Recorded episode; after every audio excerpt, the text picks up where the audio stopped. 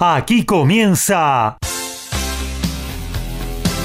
Código Deportivo. Todos los deportes, todos. Pasión, info y opinión para compartir con vos. El mejor equipo y la conducción de Gabriel Giachero. Ajustate el cinturón. Arranca Código Deportivo.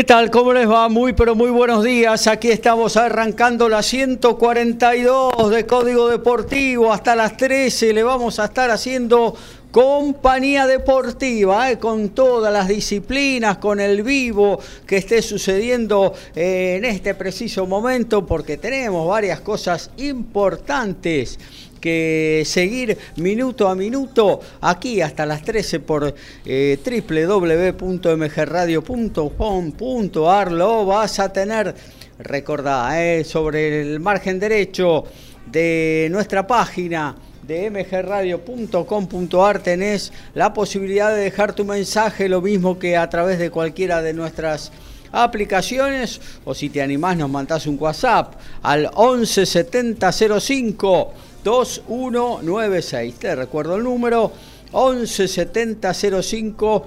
2196. Y ya sin más, vamos a ir en búsqueda de nuestros especialistas. Ya tenemos dos conectados, ya tenemos al dueño de la pelota, de la número 5, aquí con nosotros en el estudio. Iniciamos la recorrida. Horacio Boquio, ¿cómo anda? Buen día. ¿Qué tal? Buen día, Gabriel, compañeros, audiencia. El gusto de compartir una nueva emisión de Código Deportivo con una nueva fecha ya del torneo de primera división que va a estar comenzando en la tarde de hoy en Junín y eh, con lo que ocurrió en este en el, final de la fecha 9 que tuvimos el día jueves.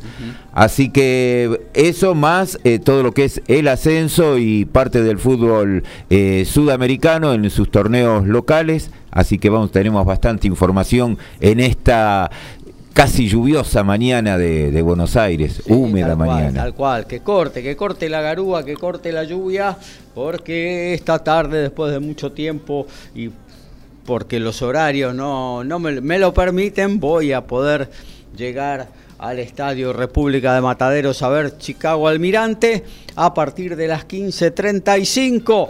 Vamos a ir de recorrida por exteriores. Arrancamos por Villarrafo con nuestro especialista en boxeo, el señor Ricardo Ricky Beisa. ¿Cómo anda, Ricky? ¿Cómo va, Gaby, compañeros, a toda la audiencia? Muy buenos días acá junto a Firulais. Bien, eh, igual que vos, con Firu. Eh, esperemos que quiera salir al aire hoy. Está bien. Si no, sacamos a Sarita también, ¿eh? no hay ningún problema. Y Sarita está acostada escuchando el programa, así que capaz que puede llegar a salir también al aire. Gaby, eh, es, como decís vos, ojalá que, pare la, garúa, así obviamente igual vamos a ir, ¿no? Pero por lo menos no nos vamos a mojar. Claro, tal cual, así que así que bueno, no, esperemos que sea una linda una linda mañana, una linda tarde y un muy lindo programa. La verdad que hoy boxeo no hay mucho para para destacar creo que sobresale eh, la pelea de Evelyn Bermúdez. Sí, claro. Eh, así que, bueno, y como, como siempre, tenemos muchas noticias. Tenemos eh, algunas peleas programadas para, para, campeones argentinos que tenemos, al Pumita. así que, como, como siempre decimos, vamos a ir de, a poquito tirando, tirando las noticias y todo lo que pasó ayer, lo que va a pasar hoy y lo que va a pasar en el futuro para los boxeadores argentinos. Completísimo va a ser el informe entonces de lo que tiene que ver con el noble deporte de los puños. Desde Villarrafo venimos a Capital Federal, nos vamos hacia la ciudad, no es que ciudad, ¿qué digo? Hasta el barrio de Valvanera a saludar a nuestro especialista en tenis que debe estar atento a lo que pase con eh, eh, Francisco Cerúndolo en la semifinal de Hamburgo. ¿Cómo andás, Lautaro? Hola Gaby, hola compañeros, audiencia, muy buen sábado para todos, un sábado nublado, gris, oscuro, quizás un reflejo del partido de Francisco hasta el momento, eh, porque no, no arrancó nada bien ante Lorenzo Musetti, en este momento pierde 4 a 0, Taca Musetti 40 a 30 para ponerse 5 a 0 en un partido que arrancó hace 15 eh, minutos. Así que se le está yendo rápido el primer set, pero bueno, está intentando apegar una remontada. Yo creo que si logra quebrar este juego de servicio del italiano, puede tener una aspiración a remontar este set. Si no, ya habría que enfocarse en el siguiente. Y, y, bueno, tenemos mucho tenis para comenzar. Ya también están los cuadros de los torneos de la semana que viene, que tendrá muchísima presencia Argentina, así que también estaremos analizando eso. Y también Juan Manuel Cerundo en unas semifinales de Challenger en su vuelta al circuito tras un mes y medio. Así que bueno, estaremos comentando todo eso. También, jugaba tempranito por la mañana una semifinal, Juan, ¿no? Sí, en Tampere, en Finlandia, pero está suspendido por lluvia. Está cuando Ranude va a retomar 7-6 y dos iguales ante su coetáneo Harold Mayot. Ahí está, fenómeno. Ahora nos volvemos a remitir a la provincia de Buenos Aires, nos vamos hacia Ciudadela a saludar a nuestro especialista en rugby que hoy nos va a estar auxiliando también con la clasificación de Fórmula 1. ¿Cómo anda Alfredo González? Buen día. Buenos días muchachos y audiencia acá desde, esta, desde este sábado tan lindo, un poco pasado por agua. Vamos a estar en principio con toda la información del rugby y colaborando con el automovilismo en lo que tiene que ver con la pelota ovalada. Se terminó la exitosa eh, serie frente a Escocia, pero en dos semanas comienza el Championship y los australianos ya van a estar en Mendoza para enfrentar a los Pumas. Vamos a estar hablando de eso. También los Pumas 7, que en menos de un poquito más de un mes comienza el Campeonato Mundial y en el medio tienen la última World Series Rugby en Estados Unidos y hay algunos torneos por el mundo que andan eh, generándose a ver si algún equipo argentino se puede insertar en alguno de ellos. Muy bien, ahí también, súper completo lo que tiene que ver con la pelota ovalada. Y ahí tiene, amigo oyente, querido, el que nos banca todos los miércoles y también todos los sábados con nuestro programa informándose de, mm, de todos los deportes, ¿eh? porque si tiene algo código deportivo es que hablamos de todo, no solo de fútbol. Y bueno, ahí vamos eh, a arrancar, ahora sí, con todo esto que tenemos para ofrecerles hasta las 13 horas, con la 142 de Código Deportivo. A todo ritmo, info y opinión. Código Deportivo. Código Deportivo.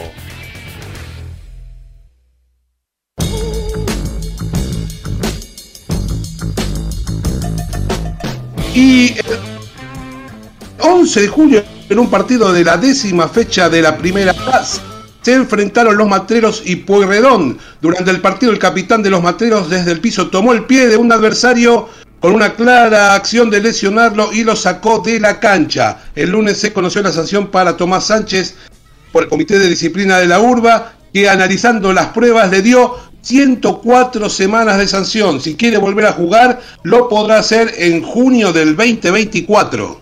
La fecha 10 del torneo de reservas inició ayer. Argentino Junior de local perdió 2 a 0 ante Banfield. Estamos en 4 del segundo tiempo en Tucumán. Atlético e Independiente igualan 0 a 0. Rosario Central en el entretiempo le gana 1 a 0 a Arsenal de Sarandí. En 7 minutos en Avellaneda, Racing y Central Córdoba de Santiago Lestero empatan 0 a 0. Mañana continúa a 10 de la mañana con Colón Sarmiento de Junín. Defensa y Justicia Newell. Platense Tigre. Estudiantes Boca y Talleres San Lorenzo. Se va a cerrar la fecha. El lunes a las 10 de la mañana juegan Huracán Vélez. River Aldo Civi a las 11, Godoy Cruz Unión, Lanús Gimnasia Esgrima La Plata y Patronato Barraca Central. El argentino Hernán Casanova, que se encontraba jugando interclubes en Europa, firmó como suplente y logró ingresar a la quali del ATP 250 de Kitzbühel en Austria. Allí superó al francés Manuel Guinar en la primera ronda y avanzó al partido decisivo. A sus 28 años se encuentra tan solo un partido de hacer su debut en un cuadro principal de ATP. Mañana estará enfrentándose al brasilero Daniel Dutra Silva buscando cumplir ese objetivo. Exhibición confirmada. Se trata del filipino Manny Pacquiao versus el youtuber coreano Dikayu. Esto será en Seúl, en Corea, el próximo 10 de diciembre. El motivo, ayudar a las víctimas de la guerra de Ucrania. Muy bien, nos vamos a meter en lo que tiene que ver con el fútbol. Para eso recurrimos a quien más sabe en la materia, el señor Horacio Bocchi. Horacio. Y bueno, el jueves se cerró la fecha número 9 con tres locales, los tres fueron 1 a 0. El clásico Rosario Central le ganó a Newell's Old Boys con el gol de Alejandro Vélez. Talleres le ganó 1 a 0 a Banfield con el gol de Diego Baloyes y Rivera Gimnasia con el tanto de Lucas Beltrán las principales posiciones, entonces quedó con Argentinos Juniors y Atlético, con, Atlético Tucumán con 19, 17 Platense Godoy Cruz, 16 para Newell's Old Boys y Huracán. Y eh, en, la, en la tarde de hoy va a dar comienzo la fecha 10. Vamos a tener a Sarmiento de Junín y Colón. Uno que está jugando por el descenso y otro por tratar de volver a tiempos pasados que no fueron tan lejanos, como es el caso de Colón. Y a las 20.30 va a estar jugando Central Córdoba, uno que viene muy complicado en Santiago del Estero eh, ante Racing, un Racing que no está ganando, pero que ha tenido algunos primeros tiempos aceptables. Eh, Racing con la necesidad de ganar para arrimar en los primeros lugares. Central Córdoba necesita empezar a ganar porque, bueno, la situación ya lo empieza a premiar, está a un punto ya del descenso, viene de una, una seguidilla de, derrotas y la confirmación de Abel Balbo ahora como director técnico, ¿no? Ahí está, claro. En no sé si en dupla, pero con un ayudante muy cercano y que viene del básquetbol, ¿no? Julio Lamas. Exactamente. hace el debut. Eh, en estas lides futbolísticas. Vamos a ver eh, qué le puede aportar eh, un, tipo de la experiencia de Lamas en el básquetbol, ¿no? Seguramente me imagino que tiene que ver fundamentalmente con el manejo del grupo, ¿no? Sí, es un poco como pasó también con el caso de, de Holland que era un técnico de hockey cuando llegó después eh, al fútbol y bueno, como intentaron hacerlo con eh, el Chaparretegui, eh, que fuese ayudante de campo en Rosario Central de Tevez, así que... ¿Catoró de dónde venía? No, es... No, es algo que no, no se sabe, quedó en la historia del fútbol, el famoso Orestes Catoró. Y que un poco como, bueno, pero él fue más contemporáneo, porque uno de los que dio uno de esos primeros pasos lo había dado Carlos Cabañaro, ¿no? Allá por la década de finales del 70, comienzo del 80. Bueno, pero Cabañaro hizo algunas cosas interesantes. Y llegó a dirigir, estuvo en Argentinos, creo en Vélez, en Racing no sé si también en el ascenso, había estado, estuvo en varios, en varios clubes, pero fue efímero dentro de todo su participación. Y recordar que también hoy tenían que jugar a, e Independiente Atlético Tucumán y bueno, por lo, que ocurrió ayer, el Aprevide decidió suspender el partido después de, lo, de la tumultuosa asamblea que que se efectuó en la sede de Independiente, así que bueno, es un partido que quedó postergado, no, no tiene fecha por ahora. Claro, tal cual. Un, bueno, de, alguna manera el miércoles pasado habíamos eh, puesto en alerta ¿no? sobre esta asamblea que, que venía, venía mal barajada, ¿no?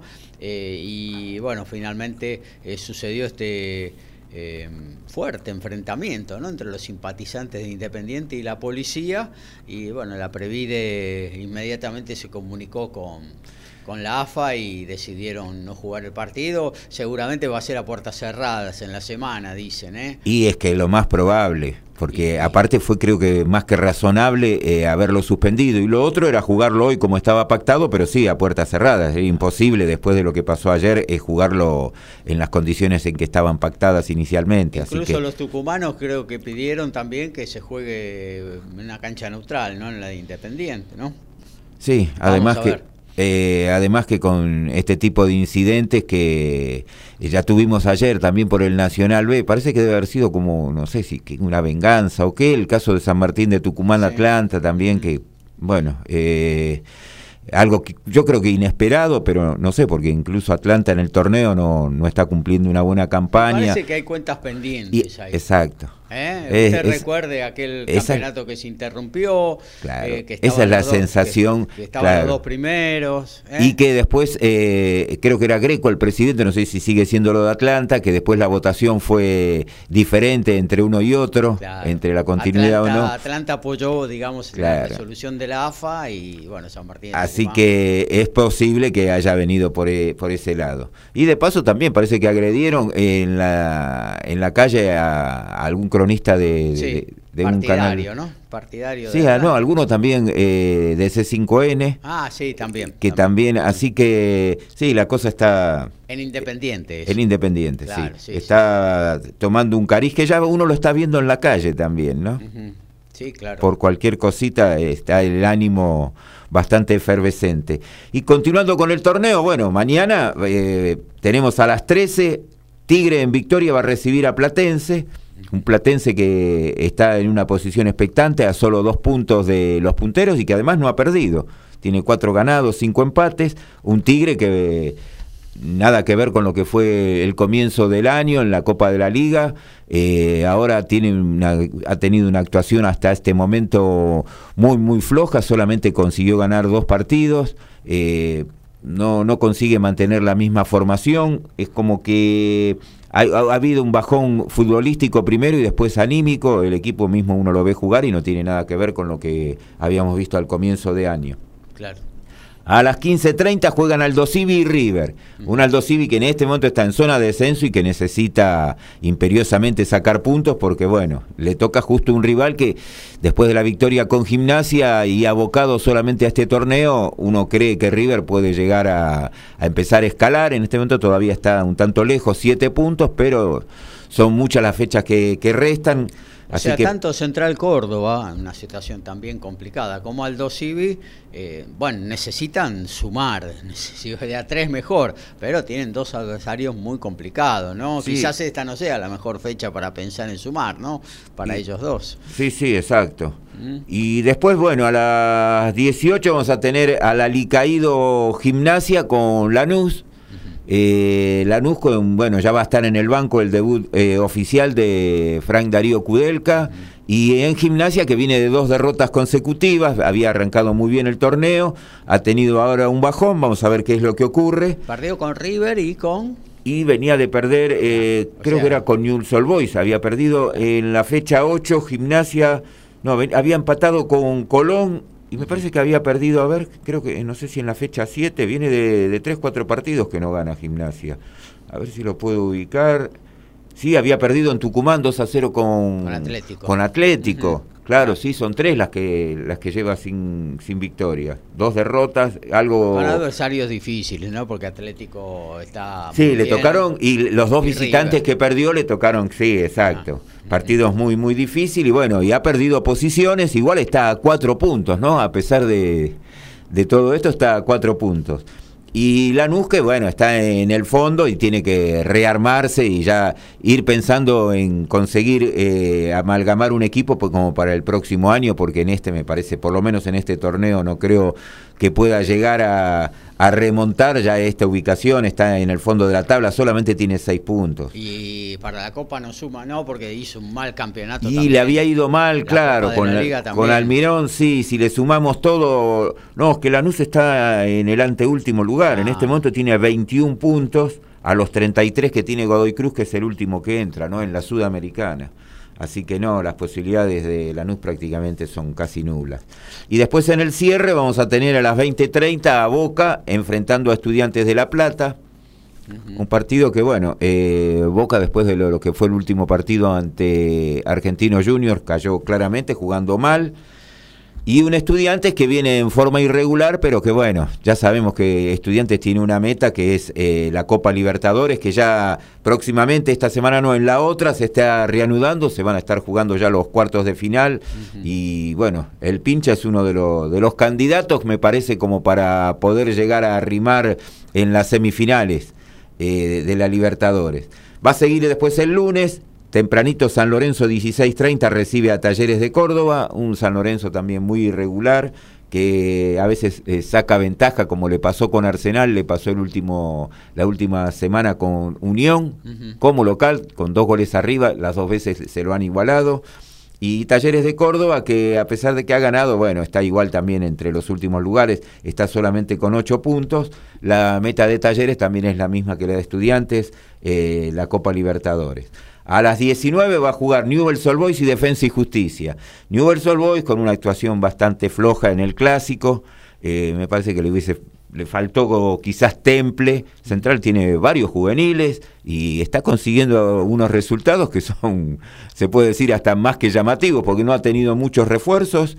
Y en general algunos de los partidos que perdió, los perdió jugando bastante bien, así que puede ser que estos jóvenes que tienen en este momento Rosario Central se vayan afianzando y tenga un equipo muy competitivo para el año que viene. Es cuestión de esperar, porque después cuando vienen los malos resultados es donde no, no se espera, ¿no? que son varios los, equipos. los chicos, lo ideal es ir mechándolos en, en, una buena época del club, ¿no? Como para... Y es que ahora eh, la mayoría están teniendo el mismo problema. Las urgencias, claro le pasa a San Lorenzo, le pasa a Central, son varios que no, Es raro que Newells en este clásico, como vos decías, que le faltó quizás un poquito de enjundia para llevarlo a cabo, para jugarlo como un clásico, con un plantel eh, de gente experimentada, ¿no? Y que sin embargo, no sé, no estuvo a la altura. Sí, sí, ah. exactamente.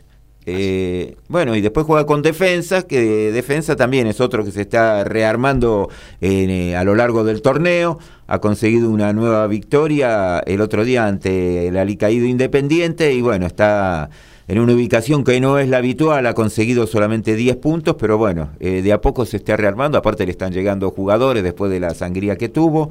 A las 19 va a jugar también Banfield ante Argentino Junior, un Banfield un tanto desconcertante, gana, pierde, gana, pierde, todavía no se ha podido asentar, y un argentino que está jugando bastante bien y que además está liderando el torneo.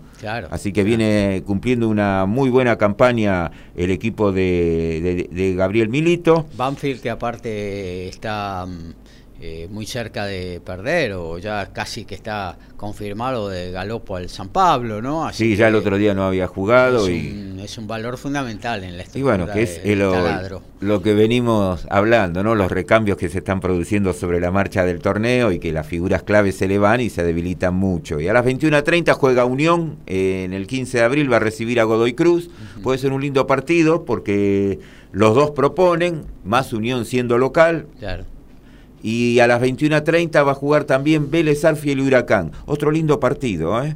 porque Huracán también eh, juega bastante bien. A mí, yo los partidos que lo vi en general, eh, ha tenido buenas actuaciones.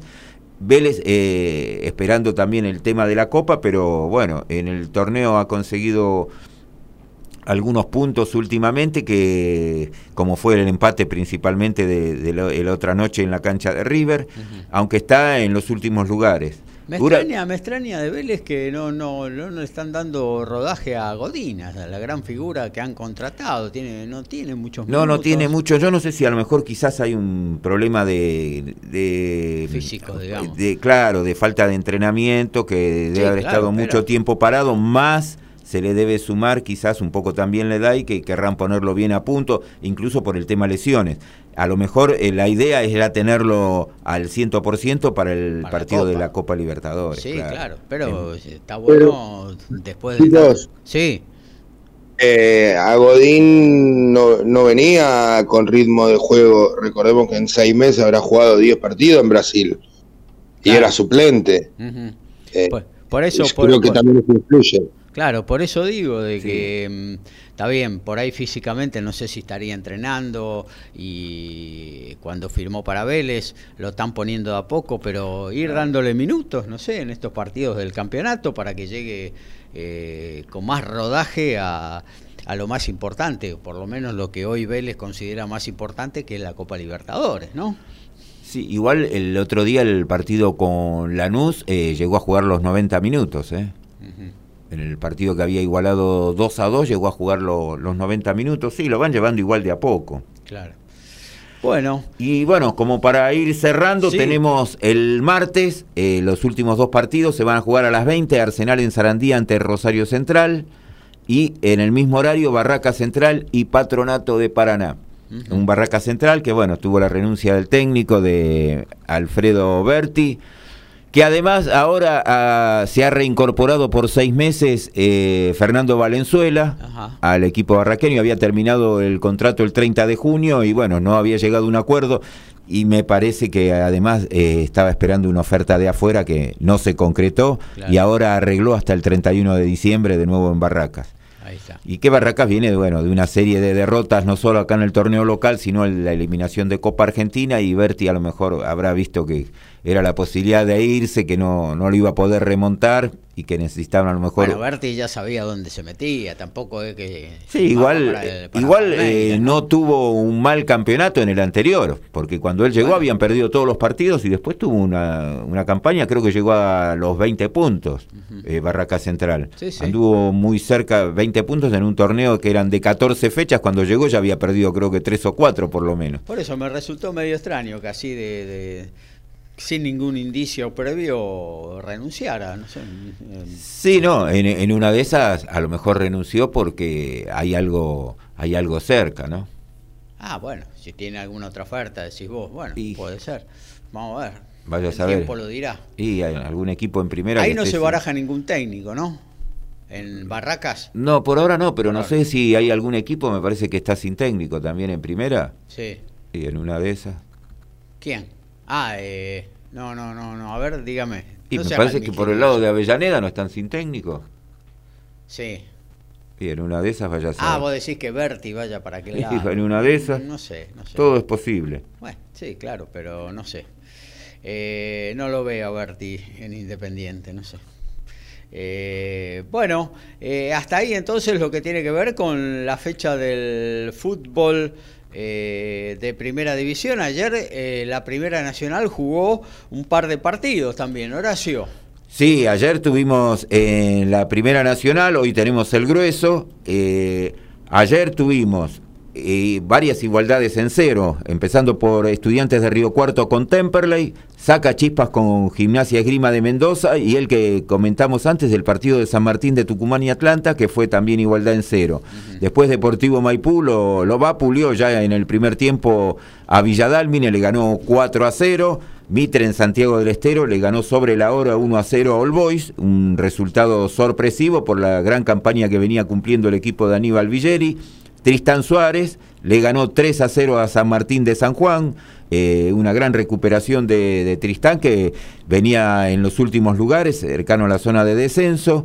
Eh, y después tuvimos una igualdad en Mar del Plata entre Alvarado y Flandria, Flandria que también viene en los últimos lugares, consiguió traerse de la Ciudad Feliz un empate y Ferrocarril Oeste que eh, viene levantando de a poquito y tratando de ver si puede llegar al reducido, le ganó 1 a 0 en Caballito a Güemes de Santiago del Estero. Después el grueso de la fecha, eh, recordando que en este, entre semana vamos a tener eh, otra más. Hoy se va a completar desde las 15 con Brown de Adrogué y Santa Marina, Almagro va a recibir a Gimnasia Esgrima de Jujuy y Deportivo Madrid al Deportivo Morón. A las 15.30 en San Martín, Chacarita Atlético Rafaela, Defensores de Belgrano, Estudiantes de Buenos Aires y eh, juega Independiente Rivadavia, va a recibir a Deportivo Riestra. A las 15.35, como habías adelantado, Nueva Chicago ante Almirante Brown. A las 16, Agropecuario con Chaco Forever. 17.40, Instituto en Córdoba, que puede llegar a quedar en el segundo lugar si gana contra San Telmo. Y 19.45, Quilmes con el líder Belgrano. Queda libre en esta fecha Guillermo Brown de Puerto Madryn. Bueno, muy bien. Gaby, sí. Gaby, perdón, ¿se puede hacer un contrato por un rato que venga el rayo otra vez? Un ratito nomás. Y bueno, ojalá. Hablando de Tomás González, que el otro día le empató sobre la hora a San Lorenzo en el nuevo gasómetro con un gol de cabeza, tal cual es su costumbre, eh, fue confirmado finalmente en el plantel de la selección sub-20 que comanda Javier Mascherano. Eh, estaba en la preselección y ahora fue confirmado ya como jugador para el torneo de la Cudia que próximamente va a encarar eh, el equipo que dirige el jefe, eh, Javier Mascherano. Bueno, terminamos con el fútbol. Tenemos para actualizar lo que está pasando con el tenis. Em, Lautaro, con el amigo, a ver si pudo remontar algo, Cerúndolo. Hola Gaby, lo tuvo ahí cerquita, realmente estaba perdiendo 5 a 0, tuvo breakpoint para ponerse 4-5 y saque, pero bueno, finalmente perdió el primer set por 6 a 3 y arrancó mal el segundo nuevamente, le quebraron de entrada, así que Musetti sacará ahora 6-3 y 1-0. También me voy a Ciudadela porque ya se largó la clasificación de la Fórmula 1 del Gran Premio de Francia en Paul Ricard y a ver qué nos puede aportar Alfredo González. Y en un Paul Ricard bien presentado y con muchas banderas francesas en las tribunas y con trompo de Alexander Albon incluido, terminó la quali 1, primero Leclerc con 1.31.727, segundo Verstappen, tercero Sainz, cuarto Pérez, la, los Mercedes octavo y noveno. Ya está comenzando la quali 2. Muy bien, muchas gracias Alfredo. Seguimos con la 142 de Código Deportivo. Somos pasionales, tenemos buena onda y también nos calentamos. Sumate a Código Deportivo. Somos como vos. Y en el inicio del torneo clausura de la primera división D, hoy 15.30 Mercedes y Muñiz, Yupanqui Esportivo Barraca, Central Ballester Defensores de Cambaceres, Argentino de Rosario Lugano, mañana se completa 15.30 para Centro Español, ganador de la apertura ante Juventud Unida, queda libre en esta oportunidad el Deportivo Paraguayo. Y ya tenemos casi todos los casilleros llenos de los seleccionados que van a jugar el Mundial, pero España que quedó afuera en un escritorio, sigue intentando jugarlo. Recordamos que fue eh, sacado de la clasificación por haber falsificado una documentación y en su lugar va a ir Rumania, pero la apelación de World Rugby no fue suficiente y ahora los de España con un manotazo de ahogado van a ir al TAS, al máximo ente de justicia deportiva en el mundo. En Varsovia, en Polonia, Pablo Noachea jugará hoy la primera ronda de la fase previa ante la belga Isalín Bonaventure.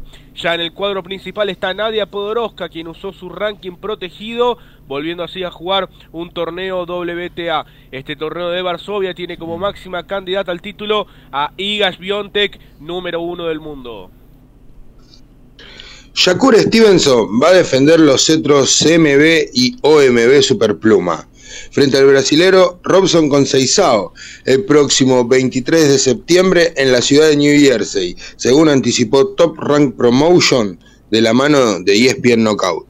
Hablamos algo de básquetbol de la Liga Nacional que se viene Unión, se va rearmando. Ignacio Alesio, el pivot de 35 años, vuelve a jugar en el Tatengue después de 16 años y también ha renovado con el escolta Jordi Godoy. Bueno, nos metemos en el tenis, para eso nos tenemos que ir eh, al encuentro de Lautaro Miranda. Lauti.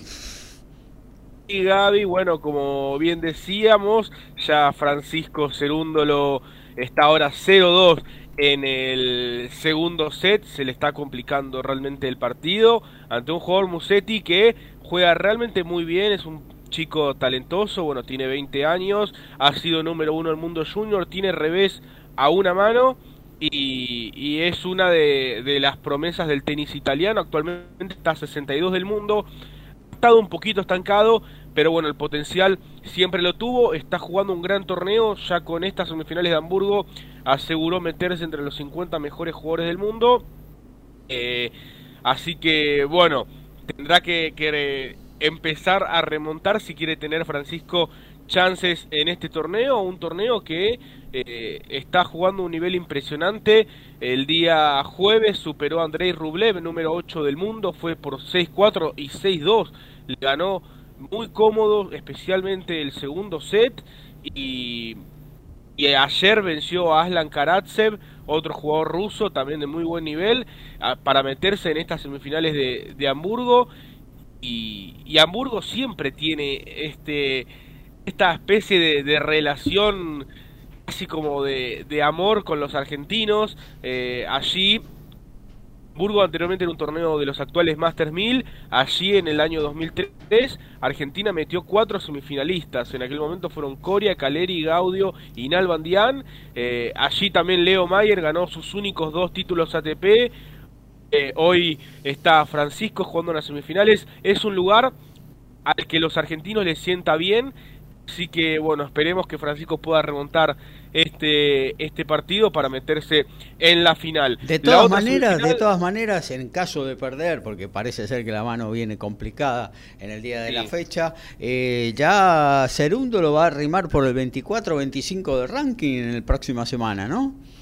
Sí, así es Gaby, ya con estos, bueno, un poco lo que comentaba el día miércoles, ¿no? Que los que están arriba de él tienen muchos puntos por defender en las próximas semanas eh, y él no tiene que defender tantos, así que es una buena posibilidad para él si puede aprovechar los cuadros y sumar buenos puntos y meterse ahí entre los primeros jugadores del ranking.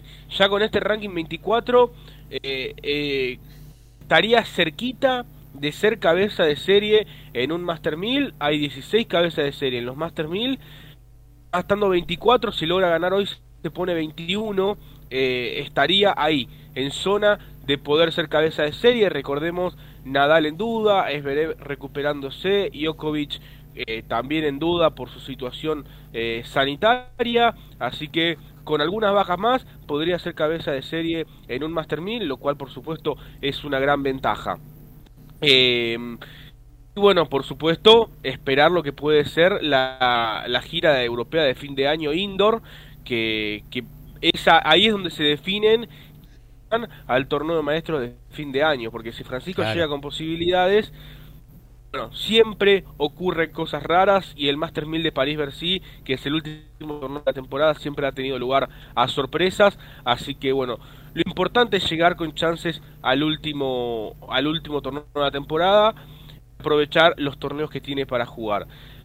Otra semifinal allí en Hamburgo la juegan Carlos Alcaraz contra el eslovaco Molchan, eh, un torneo realmente, a excepción de Alcaraz, que realmente se abrió mucho eh, este de Hamburgo, cayeron muy rápido los cabezas de serie, entre ellos Diego Schwarman, y bueno, eso le abrió las posibilidades a otros jugadores, como es el caso de Musetti, el caso de Molchan, así que eh, Alcaraz asoma como gran candidato al título, ayer venció 6-0, 6-2 a Karen Kachanov, jugando un tenis espectacular.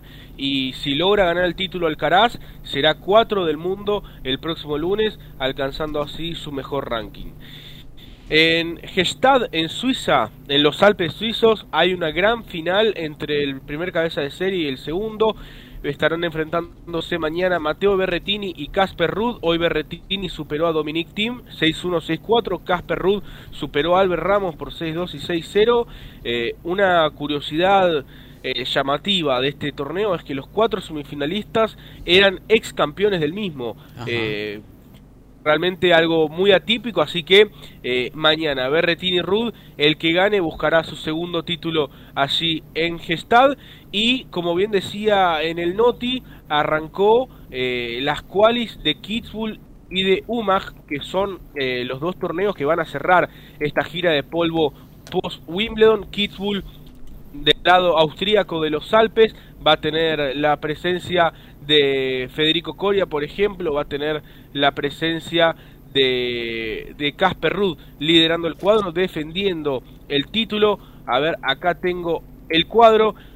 Federico Coria va a estar debutando ante Cristian Garín y va a ser el único argentino. El resto de los argentinos va a estar jugando en UMAG, donde no haya un cuadro, pero allí en UMAG van a estar jugando Sebastián Baez, eh, Facundo Bagnis, Pedro Cachín, Federico Del Bonis, Tomás Echeverry, son realmente muchos los argentinos que estarán jugando allí en, en eh, eso es Umag sobre la costa del Mediterráneo de Croacia, claro, un lugar espectacular. Umag también conocido en el ambiente por ser un torneo donde hay jugadores que eligen eh, la vida nocturna. Hay, dicen que hay muy buenas fiestas y que quien se toma el torneo en serio puede aprovechar para sumar unos buenos puntos, así que bueno, esperemos eh, que los argentinos puedan tener... Eh, ¿Lo pueden invitar a Ricky Centurio?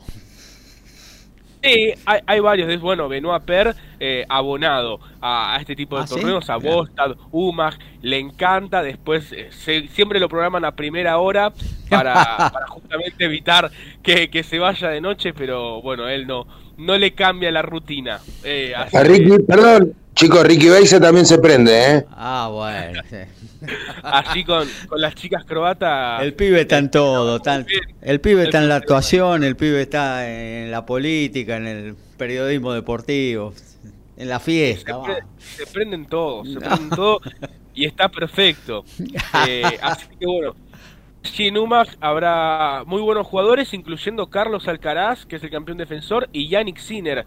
Eh, serán los dos top ten que dirán allí presente. Y como bien decía, Sebastián Baez, eh, Facundo Bagnis, eh, Federico Del Bonis, Tomás Echeverry y Pedro Cachín. ¿Entran todos ahí? ¿Todos entran ahí en ese torneo o tienen alguno que jugar quali? se bajaron muchos de último momento, por lo cual Bagnis y Cachín, que tenían que jugar la quali, y lograron ingresar ayer al cuadro principal. Ah, el único argentino que está jugando quali esta semana es Casanova en Kitzbühel, que, bueno, comenté que, ya había ganado su primer partido, mañana se estará jugando el paso al cuadro principal, pero sí, en general eligen más Sumag que, que Kitzbühel, porque Kitzbühel es un torneo con altura, es uno de los torneos más altos del mundo, tiene aproximadamente 700, 800 metros sobre el nivel del mar. Eh, Umag es sobre la playa, un poco más parecido a Buenos Aires en ese sentido. Ah, se juega de noche, hay condiciones un poco más lentas y en general si pueden elegir prefieren ir a, Croacia. Kitzbühel me parece que alguna vez lo ha ganado Vilas también, le gustaba mucho al argentino ir para, para aquellos lados, para ese torneo. Ese Vilas ha ganado cuatro veces ese ah. torneo, también lo ha ganado Juan Martín de Potro, eh, y sí, es, es un lugar realmente muy bonito.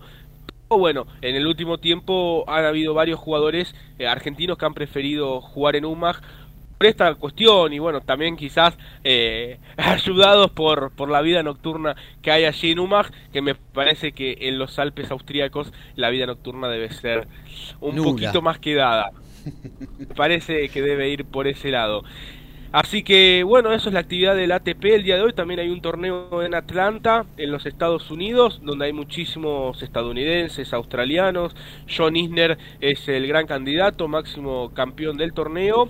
Y en la WTA, el, en Varsovia, como bien decía, Paulo Machea está por entrar ya a la cancha para jugar su partido de quali ante Isalén Bonaventure. Ya está Nadia Podoroska en el cuadro principal y allí estará jugando la número uno del mundo. En lo que tiene que ver Gaby con del circuito Challenger, ya retomó Juan Manuel Cerúndolo, así que bueno, tendremos a los dos hermanos vivo. Eh, está 3-2 ahora sacando francés Mayotte en el segundo set. Juan Manuel había ganado el primero. Si Juan Manuel gana hoy, eh, volverá al top 100 confirmado y jugará la final mañana ante el húngaro Piros. Esto es en Tampere, en Finlandia. Así que eso es la actividad del tenis por hoy.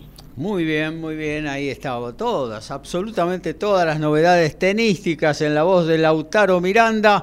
Bueno, a ver, nos damos una vueltita por Polo Ricard, por la Fórmula 1 y Alfredo González que está siguiendo atentamente lo que sucede cerca de la capital francesa, nos va a estar informando sobre la Quali 2 que ya se está corriendo. Y no solo se está corriendo, sino que acaba de terminar y hay un 1-2 de Ferrari. Ahora el número 1 lo hizo Sainz con 1.31.081. Segundo Leclerc, tercero Verstappen, cuarto Checo Pérez, quinto Hamilton, sexto Alonso y séptimo el otro Mercedes de Russell. Ahí está. Eh, después... Eh teneme a mano quién completó los 10 que van a estar eh, bueno participando y peleando por la pole position en la quali 3 que va a arrancar dentro de un ratito nada más. Em, gracias eh, Alfredo. Bueno, terminamos de actualizar tenis y nos vamos, nos metemos en lo que tiene que ver con el automovilismo. Sí, Gaby ahora mismo saca Francisco Cerúndolo 1-3, 40-15 está para ponerse 2-3 y meterse un poquito más en partido. Y también en Tampere, en Finlandia, por la semifinal, Harold Mayot saca 3-2 ante Juan Manuel Cerúndolo en el segundo set. Recordemos que el argentino ganó el primero y ahora justamente acaba Francisco de ganar el game, por lo cual estará 2-3 eh, y el saque de Musetti. La asistencia mágica, el sorpaso inesperado y el try sobre el cierre. Todo está en Código Deportivo.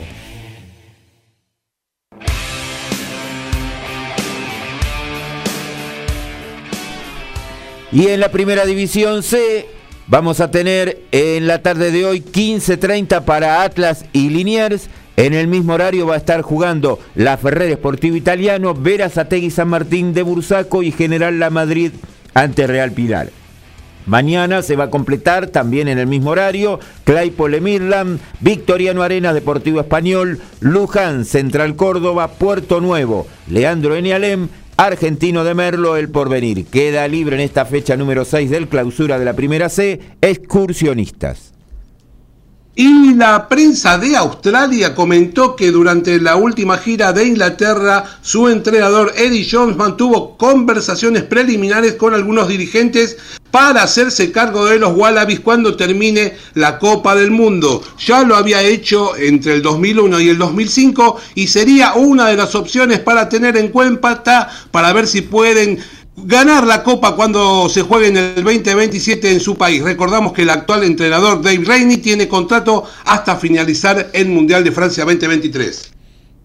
Hubo gran sorpresa en la final del WTA 250 de Hamburgo porque Bernarda Pera, tenista de los Estados Unidos, venció por 6-2-6-4 a Annette Contabet, número 2 del mundo, y se llevó el título. La tenista de los Estados Unidos viene de ganar la semana en Budapest y ahora se llevó el título en Hamburgo, por lo cual se meterá por primera vez en su carrera entre las mejores 50 del mundo.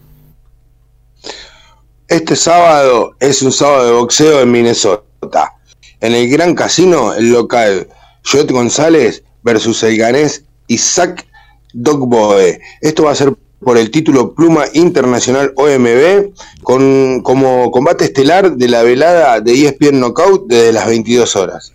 Hablamos de atletismo, se está disputando el Mundial de, Atletismo ahí en Eugene, en la ciudad de Oregon.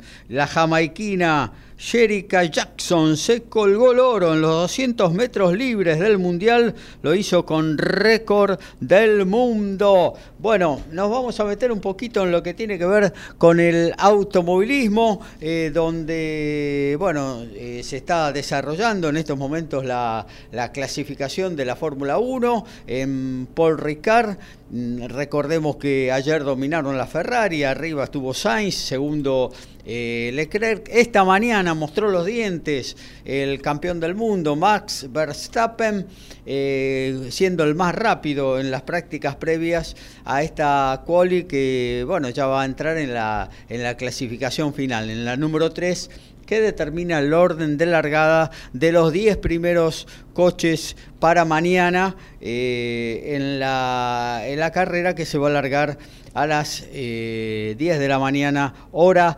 argentina. Pero también tenemos TC2000 que llegó al templo de la velocidad argentino, al óvalo de Rafaela, obviamente que no se corre en el óvalo entero, se armaron un par de chicanas y bueno, ahí estuvieron chequeando ayer eh, el funcionamiento los muchachos, haciendo una práctica que no es usual los viernes en el TC2000 y el más rápido fue por lejos eh, Facundo Arduzo, el piloto de las parejas quien se quedó con una amplia ventaja eh, sobre sus perseguidores. El único que estuvo en el segundo fue Julián Santero con el Toyota. Recordemos que Arduzo eh, eh, es parte del Puma Energy Team.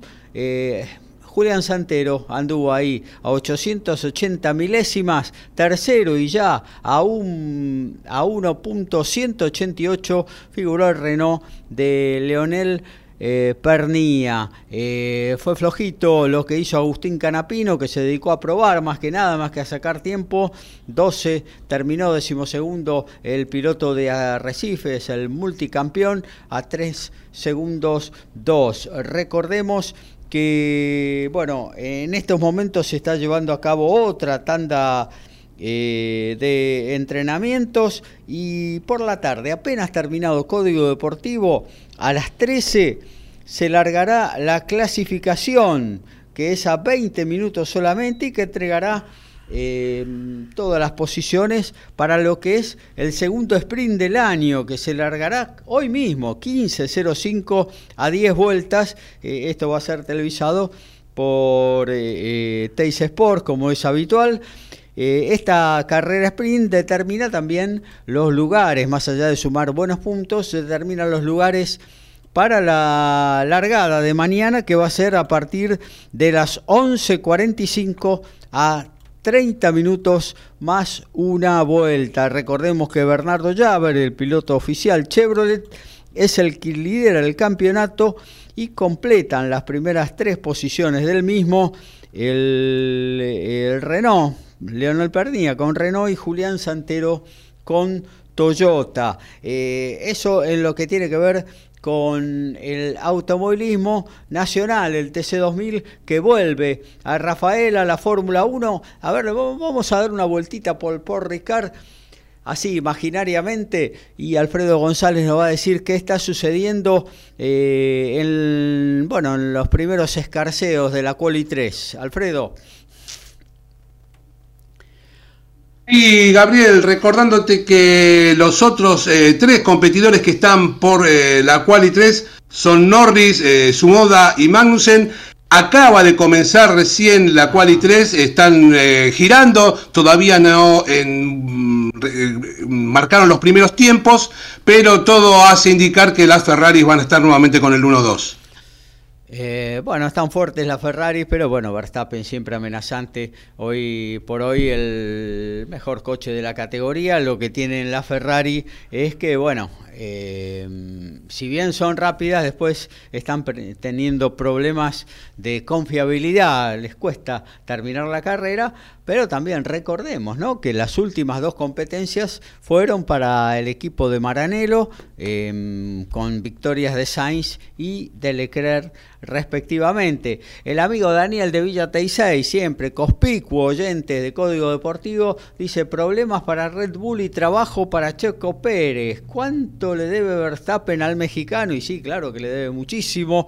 Hizo el trabajo sucio, como habitualmente se, se, lo menciona, fundamentalmente en las últimas carreras del año pasado, ¿no? Y más eh, en Abu Dhabi, en la última carrera, esa emocionante carrera final del campeonato cuando bueno demoró notoriamente el sobrepaso de Lewis Hamilton y permitió que Verstappen se colocara a tiro del inglés cuando el piloto de Mercedes le había sacado una ventaja realmente tranquilizante. Luego Latifi y su despiste hicieron el resto, ¿no? Juntaron a todos con el, coche de seguridad y bueno, ya todos conocemos cómo terminó la historia, pero sí, evidentemente Checo Pérez eh, es un gran ladero para Max Verstappen, eh, aunque bueno, obviamente tendrá sus aspiraciones para para poder ganar alguna carrera, de hecho lo ha hecho ya este año, así que... Mm, eh, lo que tiene obviamente la diferencia entre Checo Pérez y Max Verstappen es eh, la regularidad, ¿no? El hecho de la consistencia del piloto neerlandés que está, está en todas las carreras siempre bien adelante. Eh, bueno, vamos terminando esto que tiene que ver con eh, el automovilismo. Hoy, lamentablemente. te voy comentando, Gabriel, a cinco minutos del final, Leclerc está con el número 1, 1.31.209. Segundo, Verstappen. Tercero, Checo Pérez. Cuarto, Russell. Quinto, Hamilton. Sexto, Norwich. Alonso séptimo, entre las primeras posiciones de la quali 3, ya casi finalizando. Muchas gracias, Alfredo González. Eh, actualizamos entonces eh, lo que tiene que ver con eh, el automovilismo. Ahora nos vamos hacia el tenis porque los hermanos Cerundo lo están jugando y nos lo informa Lautaro Miranda. Es igual, es en este momento Francisco Cerundo en el segundo set. Ahora mismo sacará con breakpoint en contra así que Musetti tendrá posibilidad de ponerse 4-3 y saque, mientras que Juan Manuel Cerúndolo está jugando las semifinales del Challenger de Tampere y acaba de perder el segundo set ante el francés Harold Mayot por 6-3. Harold Mayot comenzará sacando en el tercer set decisivo ante el argentino. Muy bien, eh, nos vamos al primer corte institucional de la radio, son cerca de las 12, estamos en el mediodía en esta gris mañana de la ciudad autónoma de Buenos Aires y alrededores. Eh, y luego seguimos informándolo, ¿eh? todo lo que tiene que ver con el rugby, con el boxeo, también con algo de básquetbol, lo vamos a estar poniendo en la segunda hora de Código Deportivo. Nos reencontramos en un ratito, no, quédate. Desde Villa Pueyrredón, ciudad autónoma de Buenos Aires, en la República Argentina, estás en MG Radio. Momentos geniales, las 24 horas de tu día.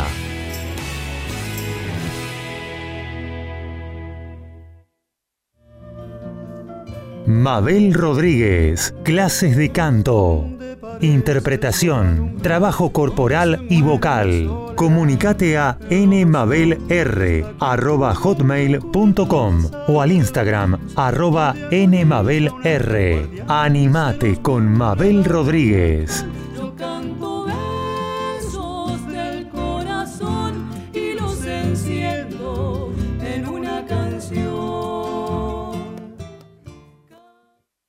Hacer radio es posible en MG, el precio más bajo del mercado y un mes gratis. Haces el programa en el estudio o en tu casa. Comunicate a info.mgradio.com.ar o a nuestras redes sociales. MG Radio te va a sorprender.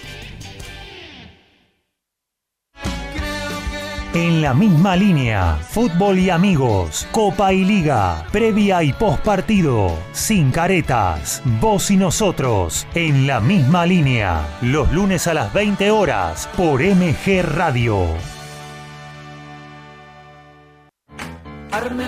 Humanidad compartida, charlas que nutren nuestro corazón, dudas y experiencias. Conduce Fernanda Porceli. Sumate a Humanidad compartida los lunes a las 22 horas por MG Radio.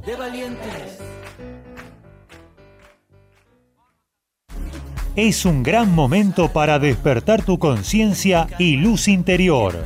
No te pierdas a Noraga y Despertares los miércoles a las 14 horas por MG Radio.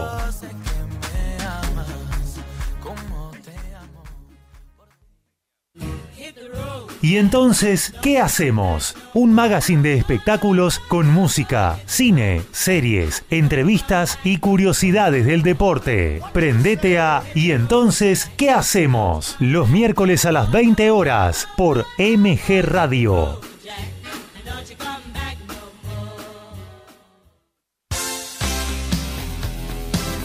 La pasión vive en MG Radio. Prendete a Código Deportivo. Info, opinión y el vivo de todas las disciplinas. Sumate los miércoles a las 22 y los sábados a las 11 horas por MG Radio.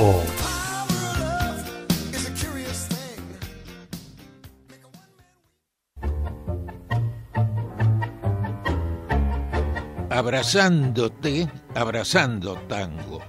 Programa de nuestra cultura popular. Idea y conducción, Enrique Madrid. Te espero los jueves a las 20 horas por MG Radio.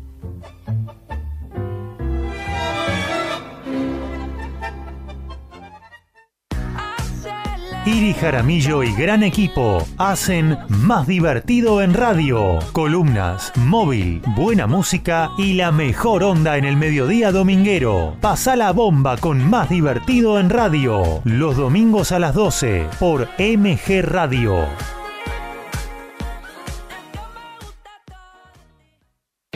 El Instituto Superior de Periodismo Deportivo y MG Radio se van para la cancha. Nació ISPED Fútbol en MG Radio y todos los domingos transmitimos los partidos de Boca o River, más toda la info nacional e internacional. Sumate a nuestra locura. Prendete a ISPED Fútbol en MG Radio.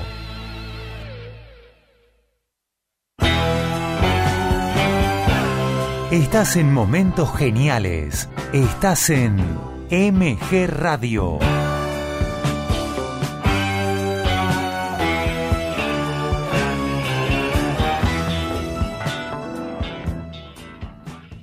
Es mediodía en todo el país.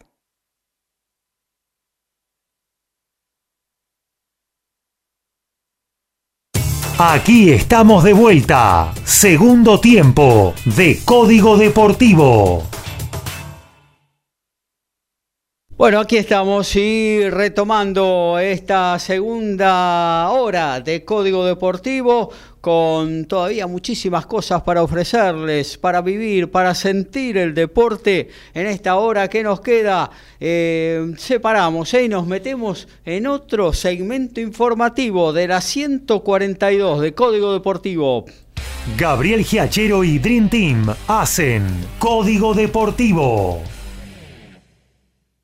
Un, dos, un, dos, tres.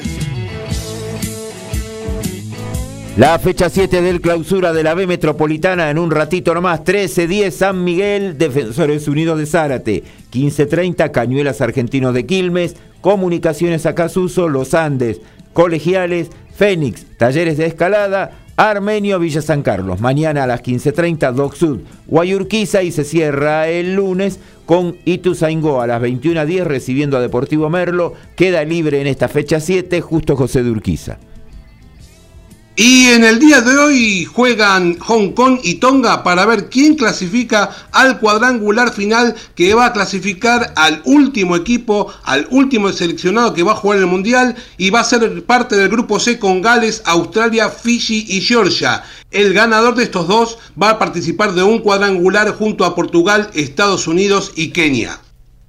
Hoy desde las 15 se disputarán las semifinales del WTA 250 de Palermo en Italia, donde la primera semifinal será 100% local entre Lucía Bronzetti y Yasmín Paulini. La segunda tendrá a la española Sara Sorribes ante la rumana Irina Begú. En el Palacio de los Deportes José María Gatica de San Luis Cierran la cartelera el puntano Fabricio Bea frente al venezolano Leonardo Uzcategui. Esto es transmisión de The Sport Fight a las 23 horas. Bueno, nos metemos directamente en lo que tiene que ver con la pelota varada. Antes eh, le voy a pedir al amigo Alfredo González, que tan atentamente siguió lo que fue la clasificación de la Fórmula 1 para del Gran Premio de Francia, ahí en Port Ricard, que nos diga las primeras posiciones eh, de esta largada de mañana en la República Argentina. Alfred. Y finalmente la pole position fue para Leclerc, segundo Verstappen, tercero Checo Pérez. Increíblemente el Sainz no pudo generar tiempos y terminó noveno en la clasificación. Perfecto. Eh, bueno, y ahora sí, nos metemos en lo que tiene que ver con la pelota balada, amigo. Sí, arrancamos con lo que tiene que ver con los Pumas, ya que mm, terminado el exitoso la exitosa serie frente a Escocia de esta ventana de julio seguramente servirá para que el staff tenga y tomar nota de todo lo que fue eh, los partidos, tres partidos frente a Escocia y ahora pensar en un eh, duro enfrentamiento que son los tres rivales del hemisferio sur que se, sur que se viene el Championship. Para eso eh, comentamos que en ediciones anteriores que el Championship se ha modificado su estructura para hacer generar menos viajes y la modalidad este, ahora seguirá siendo de jugar seis partidos pero de distinta forma ya que se jugarán series como local y series como visitante, excepto cuando jueguen Argentina y Sudáfrica y Nueva Zelanda y Australia, que seguirán jugando eh, de la modalidad, local y visitante. Esto pensando eh, que se va a continuar, eh, ya se firmó que hasta la temporada 2025 se va a jugar de esta manera para reducir no solamente los viajes, sino el desgaste que significa para los jugadores eh, tanto, tanto traslado de un lado hacia otro lado del mundo, teniendo en cuenta las distancias en el hemisferio sur. Así que el equipo mostró algunos cambios con respecto al de Ledesma, se rotaron más los jugadores con respecto al anterior entrenador y hay que tener también otras cuestiones en cuenta con respecto al juego que bueno, no viene el caso en este momento. Eh, se sumó además el buen nivel del equipo de Argentina 15, que tuvo una muy buena presentación en Europa, ganándole a, Georgia y a Portugal, y donde algunos de sus jugadores eh, pasaron a ser parte del plantel de los Pumas ante las lesiones que sufrieron algunos de sus compañeros en la serie frente a Escocia. Además ahora, bueno, se va a enfrentar a Australia, que viene de perder la serie con Inglaterra, lo mismo que le pasó a Nueva Zelanda con Irlanda y el único que también ganó como Argentina la serie fue Sudáfrica al ganarle a Gales. Así que el 6 de agosto van a debutar en Mendoza frente a los Wallabies y el segundo partido va a ser en San Juan una semana más tarde. Luego van a viajar a Nueva Zelanda para jugar en Christchurch el 27 de agosto frente a Nueva Zelanda y en Hamilton eh, una semana más tarde, el 3 de septiembre, ambos partidos a las 4.45 de la mañana hora argentina, con lo cual hay que levantarse bastante temprano. Regresan a la Argentina el 17 de septiembre, van a jugar a las 4 de la tarde en Vélez y una semana más tarde, el 24, en Durban a las 12 y 5 de eh, la mañana argentina. Así que confirmados estos horarios, se resolvió la modificación de los horarios de los torneos de la urba en los partidos que tienen que jugar eh, contra Australia.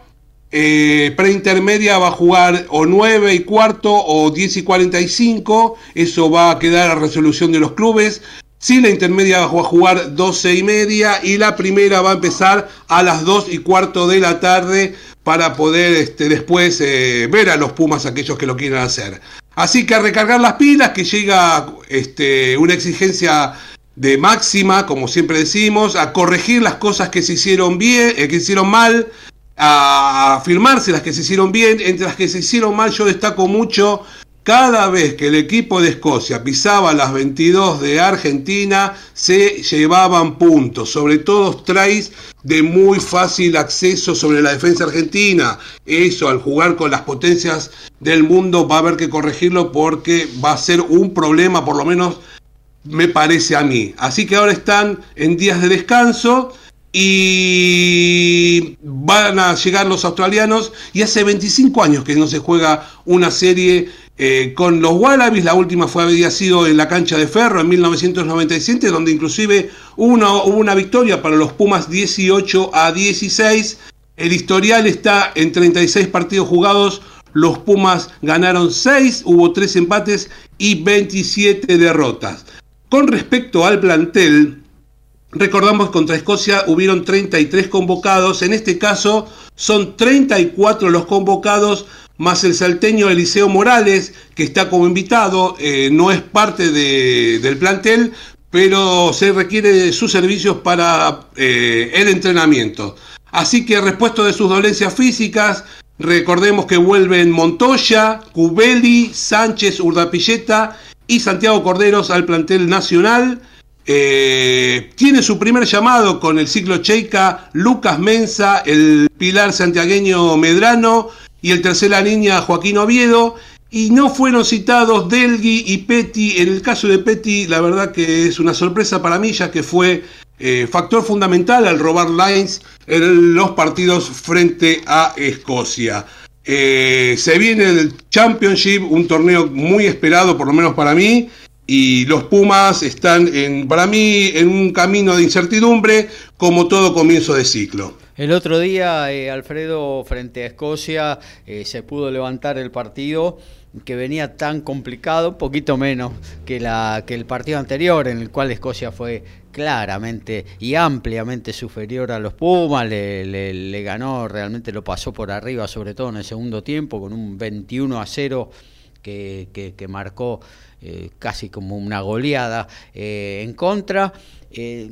También mostraron superioridad en este, en este tercer partido en el que definía la serie, pero bueno, los Pumas con, mucho sacrificio y con mucho corazón eh, pudieron finalmente y sobre la hora eh, marcar ese try que les dio el triunfo, ¿no? Eh, creo que, como vos decís, ¿no? Todavía hay que corregir bastantes cosas, pero bueno, está amaneciendo este ciclo de Michael Checa.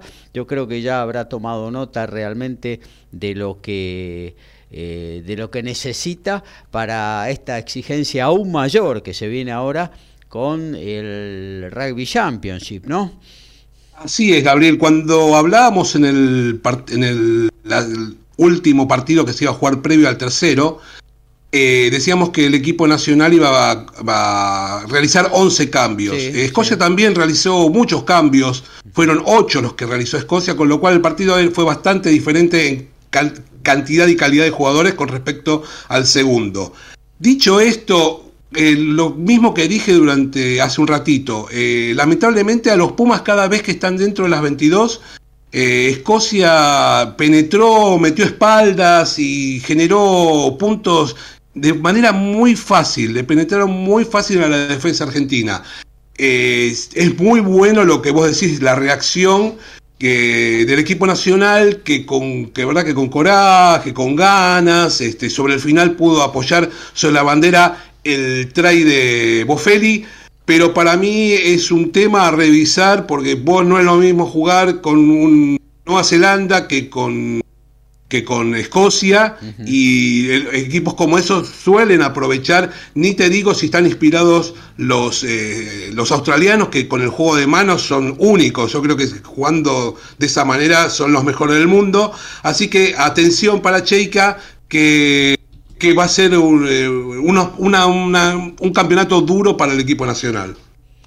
Claro que sí. Eh, realmente muy difícil lo que se viene, pero bueno, Argentina está en ese camino. Yo creo que el gran objetivo, tanto del cuerpo técnico eh, de Cheika y también del equipo nacional, es eh, ponerse lo mejor posible, aceitar el equipo mm, para, bueno, para el Mundial del año próximo, ¿no? Más allá de que uno no quiere perder partidos, obviamente, todos salen a ganar pero eh, creo que el objetivo fundamental es eh, Francia 2023, ¿no? Sí, así es, como bien te decía, eh, todos los equipos, no solamente los Pumas, tienen como objetivo el Mundial del año que viene y todos están en función o jugando para llegar de la mejor manera a el mes de noviembre del año que viene. Así que octubre-noviembre.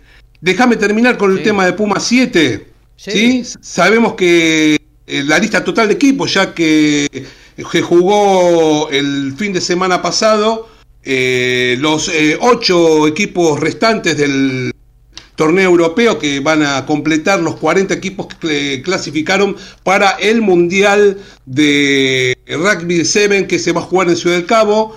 En el femenino clasificaron España, Irlanda, Inglaterra y Polonia. Y en el masculino Gales, Alemania, Irlanda y Portugal. Así que por Sudamérica van a representar en el masculino Argentina, Chile y Uruguay. Y por el femenino Brasil, Colombia. Son los representantes de las chicas de este lugar del mundo. Así que mm, sigue los seguían los entrenamientos en Casa Puma en realidad porque ya desde ayer viajaron a Estados Unidos y se van a concentrar en el, escucha esto, eh, Chula Vista Elite Athletic Training Center de San Diego. Van a estar ahí en una nueva etapa de, para los Pumas 7. Y bueno, como se terminó hace bastante la etapa anterior, hay algunos cambios. Ya sabemos que Lautaro Bazambeles hoy en los Pumas este, deja el equipo. Otro que dijo el equipo fue Felipe del Mestre, aduciendo cuestiones personales. Y se suman otros jugadores como los Pumitas Benjamín Elizalde y Valentín Soler Fillol y además Alejo Lavallén y Franco Roseto. Así que los muchachos argentinos van a estar en San Diego hasta el primero de agosto, donde jugarán seis partidos amistosos con Francia, Estados Unidos, Corea y Uruguay y el 27 y 28 de agosto juegan la última etapa del World Rugby Series de Los Ángeles y allí, de allí, una vez que termina, directamente a Sudáfrica, donde el 9 de septiembre eh, van a enfrentar eh, el equipo argentino por ranking, está entre los ocho mejores del mundo, así que va directamente a octavos de final. Es un torneo de eliminación directa, así que si perdés afuera, eh, va a enfrentar al ganador de Tonga y Kenia, y si se da la lógica, enfrentaría en cuartos a Nueva Zelanda. Claro que sí, un dificilísimo, durísimo, ¿no? Ya Kenia es un rival difícil, en Seven es eh, complicado, así que ya tener en cuartos a Nueva Zelanda va a ser bastante duro si quiere llegar a instancias finales el equipo nacional.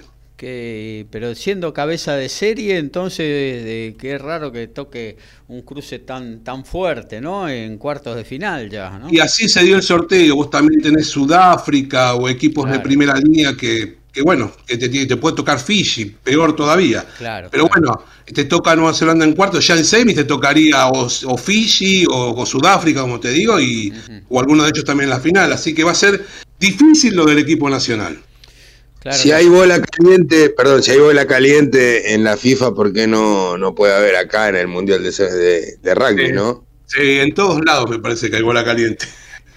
Claro que sí. Bueno, pero también eh, es cierto de que hay cuatro o cinco dominadores ahí de, del circuito de Seven que, que, bueno, en definitiva lo vas a tener que enfrentar en algún momento, en cuartos, en semi, ¿no? Porque Nueva Zelanda, Fiji, Sudáfrica, algún europeo también son fuertes eh, y bueno, eh, es durísimo con cualquiera de ellos, ¿no?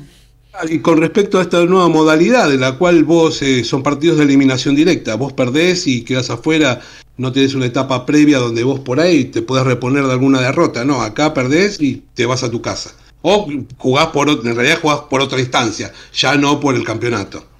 Claro que sí. Me resulta, ¿sabés que me quedé con esto que dijiste de Michael Cheika, de la convocatoria, eh, de la nueva convocatoria para el Rugby Championship? de no haber tenido en cuenta eh, tanto a Guido Petti como a Bautista Delgui, ¿no? Y eh, realmente me, quedé como sorprendido, porque bueno, Petty sabemos lo que, lo que suma en muchos aspectos del juego, fundamentalmente en el line, ¿no? Pero también en otros aspectos del juego suma un montón Petty a la hora de taclear, de correr incluso y demás. Eh, y Delgui por ejemplo, en el último partido fue muy desequilibrante frente a Escocia. Eh, fue algo así como el atrevido que se encargaba de, romper líneas a partir de, su accionar individual, ¿no? Eh, o sea, me parece que, bueno, no sé, eh, me parece raro que hayan quedado afuera, ¿no? El entrenador siempre tiene, como decimos, una visión en la cual sabrá por qué lo hace o no, está en el día a día en el caso de Delgui, yo te puedo decir, es verdad que generó muchos quiebres y fue muy atrevido y generó muchos metros al momento de atacar el equipo nacional, con lo cual este, podría ser considerado, pero la verdad que hay muchos compañeros en esa posición que por ahí pueden responder, no sé si de la misma manera, porque cada uno tiene su estilo de juego, pero hay unos cuantos wins para eh, Pero en el caso de Petty, la verdad que es rarísimo, porque de hecho, fue el que más line robó en la serie frente a Escocia. Eh, a los rivales y como vos decís, aporta muchísimo, no solamente eh, desde ese lugar, sino desde el tackle, en el funcionamiento del equipo, está realmente aceitado con sus compañeros, con lo cual, no sé, al menos que quiera probar, como te digo yo, eh, a diferencia de Ledesma, es un, un entrenador que rota mucho.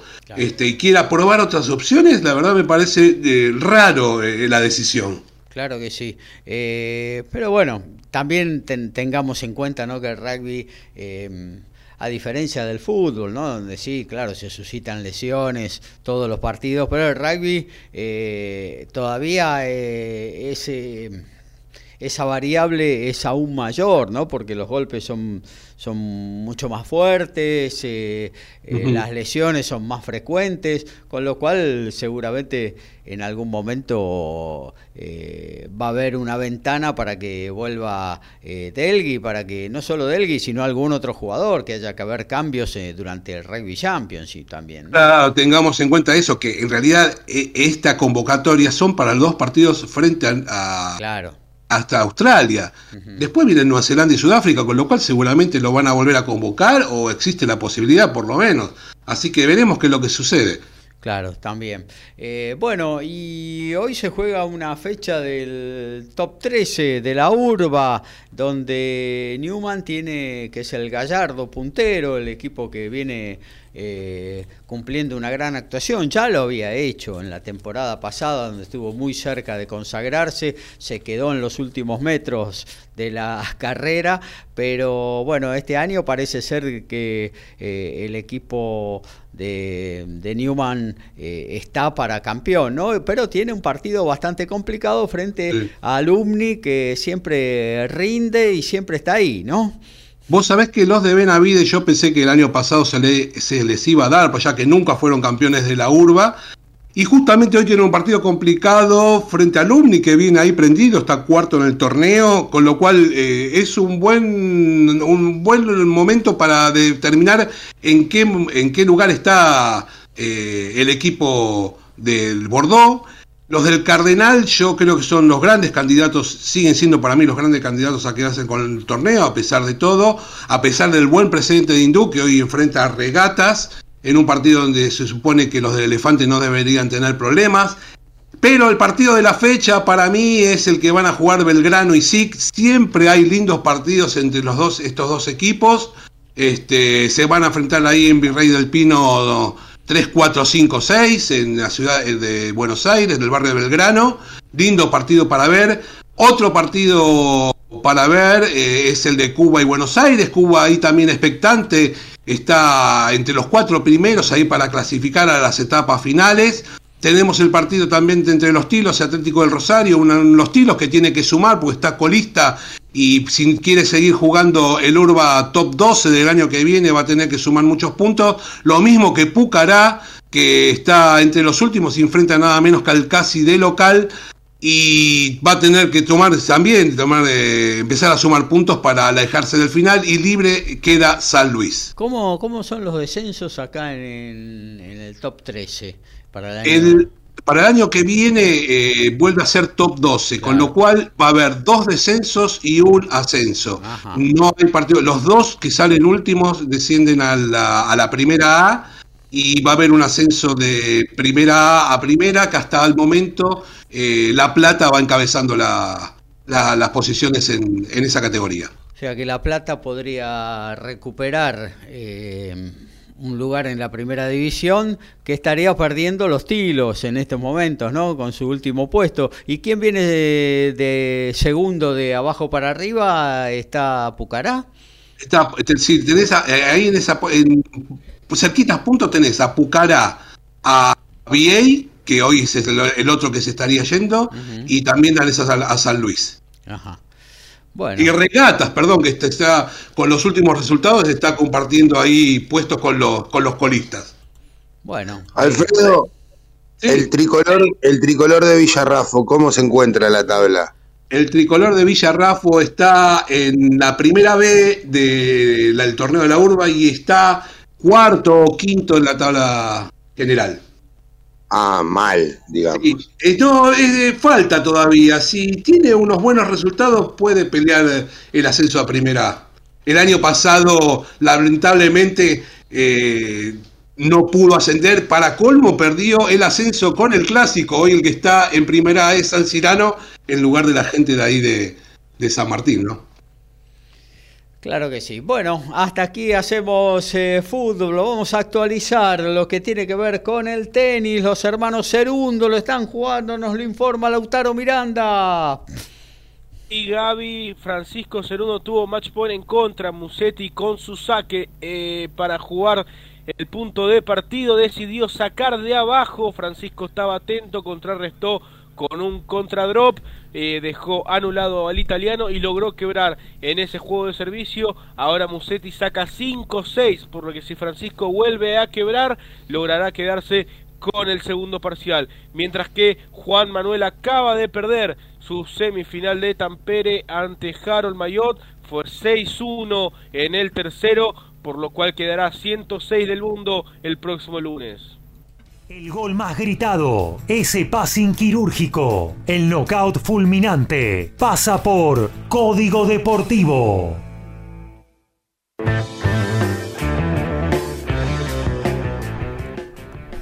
Y en los partidos amistosos que se están jugando en Europa, ya tenemos un final. El PSG le ganó 3 a 0 al Uruguay RD de Japón, con goles de Sarabia, Mbappé y Calimuendo. El Rangers en 21 del segundo tiempo está cayendo 2 a 1 ante el Tottenham. Colac había puesto en ventaja a los escoceses. Caen en dos ocasiones para el Tottenham. A las 13.30 va a estar jugando Lens ante el Inter y a las 20 el Bayern Múnich ante el Manchester City. Y cada día falta menos para llegar al primer partido del Campeonato de Francia 2023. En realidad es un poquito más de un año para el kickoff inicial. Para ello falta una parte muy importante que es el público, así que el próximo 13 de septiembre se ponen a venta las entradas. Muchachos de Argentina tengan en cuenta que son en euros. El día de ayer eh, Horacio Ceballos y Marcel Granollers cayeron en las semifinales de Hamburgo ante la dupla de Roambo Pana y Matway Middle Cup por, lo que el indio y el neerlandés jugarán la final de mañana ante Lloyd Glasspool y Harry Vara.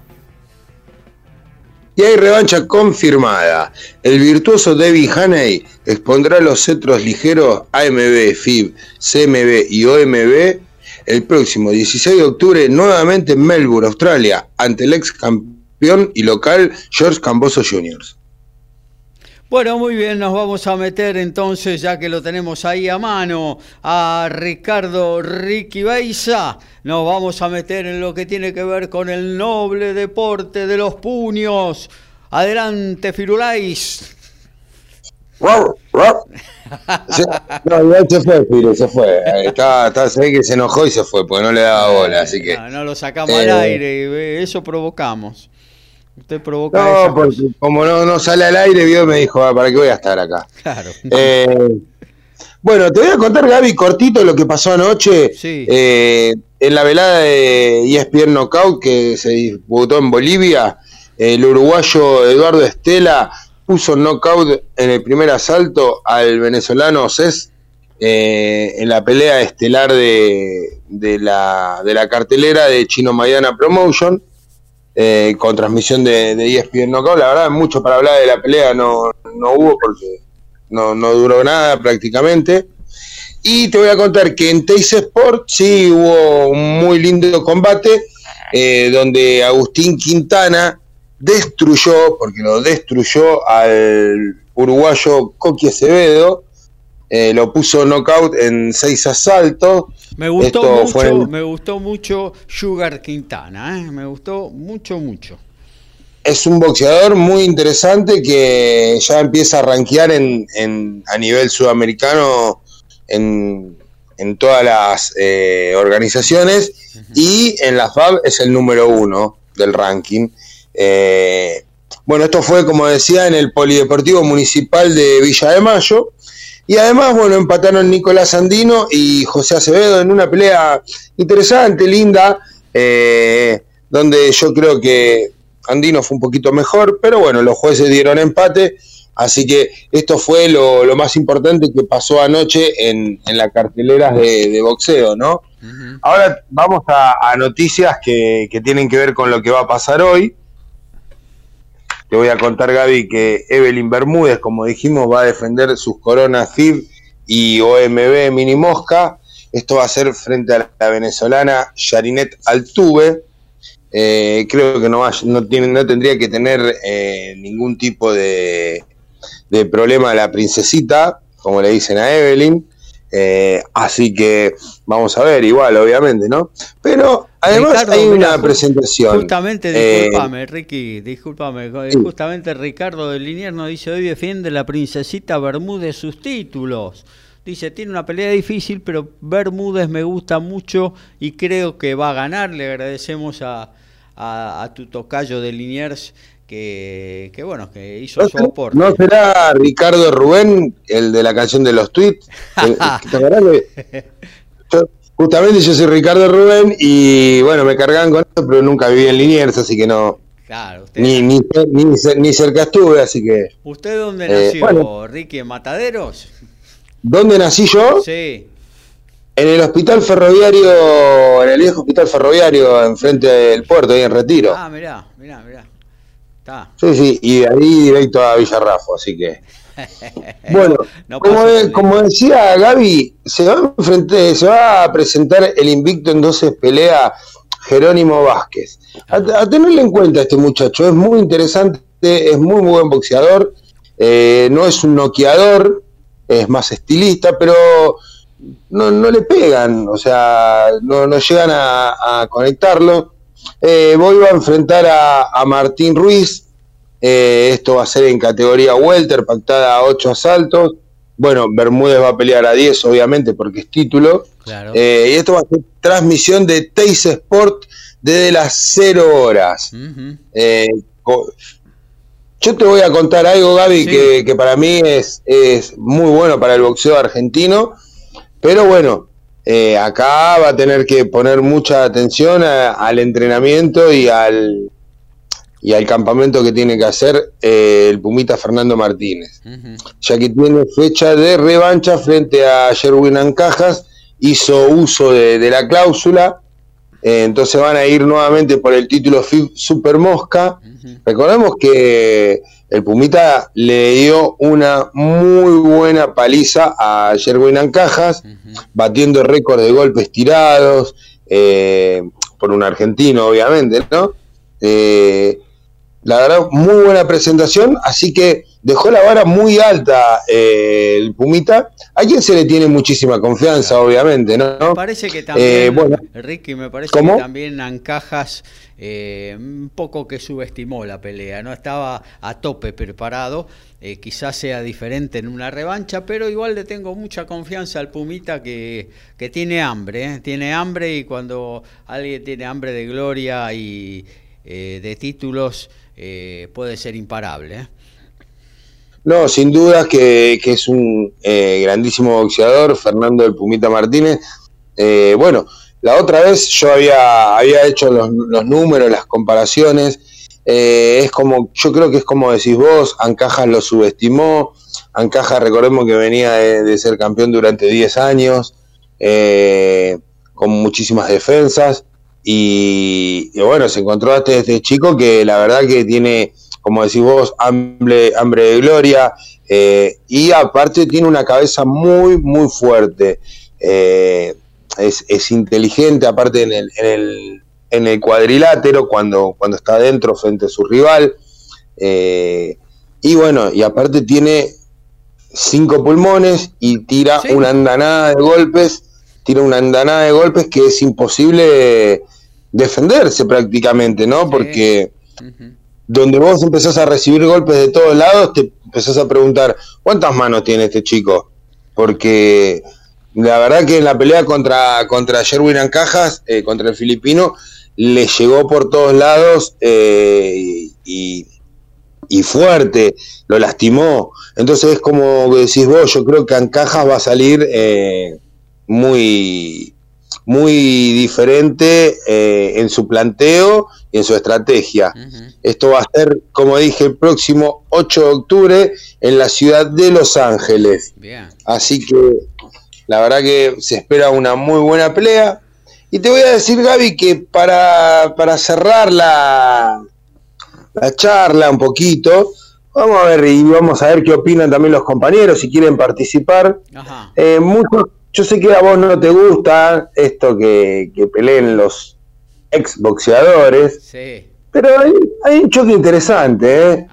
Los bicampeones mundiales Marco Maidana y Acelino Pupó Freitas eh, se van a enfrentar el próximo 27 de octubre en Miami. Está pactada a ocho asaltos, sin careta, obviamente, y en 70 kilos. Primero, vamos a ver si llega el chino a dar los 70 kilos. Está cerca, pero vamos a ver si, si llega. Eh, yo estuve viendo a, a Celino Popó Freitas, también había engordado un poquito, ahora también se puso en línea. Pero bueno, si tenemos que hablar de ellos como boxeadores, tenemos que decir que el chino Marco Mayana fue uno de los grandes exponentes que tuvimos en los últimos 30 años de boxeo argentino. Eh, creo que fue con Maravilla Martínez eh, los dos principales eh, responsables de que en su momento haya tenido una otra visión el boxeo en Argentina, había, había retomado eh, las grandes veladas, el entusiasmo de la gente, ¿no, Gaby? Claro, sí, sí, sí, retomaron como el protagonismo del boxeo, ¿no? Porque ahí... aquel que había dejado, claro. aquel, perdón, aquel que había dejado Koji, eh, Locomotora, el Zurdo Vázquez, y hasta el mismísimo Toro Domínguez, ¿no? Claro, claro, claro, claro. Sí, en ese momento, cuando apareció tanto Maravilla como eh, Marcos Maidana, también se podría llamar a Matisse, ¿no? a Lucas Matisse. Eh, bueno, a Argentina los boxeadores que tenían alguna chance de pelear por el título, eh, concretaban alguna pelea por algún título así ecuménico, iban como carne de cañón, iban con escasas posibilidades de, alzarse con la corona, ¿no? Eh, eh, y ellos cambiaron un poco la, la dinámica, ¿no? Sí, la verdad que eh, mostraron mostraron otra otra faceta de lo que está el boxeo argentino. A ver, y si tenemos que hablar de Acelino Popo Freitas, eh, vamos a decir que es el noqueador más importante, me atrevo a decirlo, ¿no? Que tuvo Brasil en toda la historia del boxeo. Eh, un, boxeador terrible, la hiena Barrio lo sufrió, le hizo un, peleón, pero no, no le alcanzó porque la verdad que, que Popo Freitas fue muy grande en su categoría. Sí, contó, contó eh, la hiena Barrio. lamentablemente no fue inteligente en ese último round, que fue el que se definió la pelea, porque tenía ventajas en las tarjetas, tenía ventaja en las tarjetas y la podría haber enfriado la pelea, terminar a ir a las tarjetas, eh, pero salió tal cual era su costumbre habitual en el, al cara a cara, palo por palo y bueno, y ahí, ahí le fue muy mal, ¿no? Sí, la verdad que en el último cruce, en el round número 11, todos se acuerdan que que quedó knockout eh, parado eh, Barrios. Así que bueno. Y bueno, como para terminar, eh, hoy voy a contarte de que esta noche en, el Club San Lorenzo hay un festival de boxeo, organiza Puñalada Promotion, donde van a haber varias peleas. destaca la de Diego Chamu y Martín Ávila. Puede ser una, puede ser una velada sangrienta esa, ¿no? Claro, muy punzante dicen que va a ser. Así que, este, bueno, como dije, eh, Diego Chamu y Martín Ávila eh, va a ser la, la pelea, eh, digamos, más, más esperada. Pero sí, sí, la verdad que al ser de amateur los chicos, la verdad que no, no, no es que haya algo, algo que se destaque mucho, sino es interesante ir a ver para seguir a boxeadores que vienen del interior, como Marcelo Calibar o Felipe Adauto, que, van, que viene de Catamarca, eh, Gerardo Botelli, que viene de Salta. tener en cuenta que son boxeadores que, que en sus provincias están marcando a nivel eh, amateur, están marcando la diferencia. Bueno, y vienen acá a, exponer eh, su boxeo.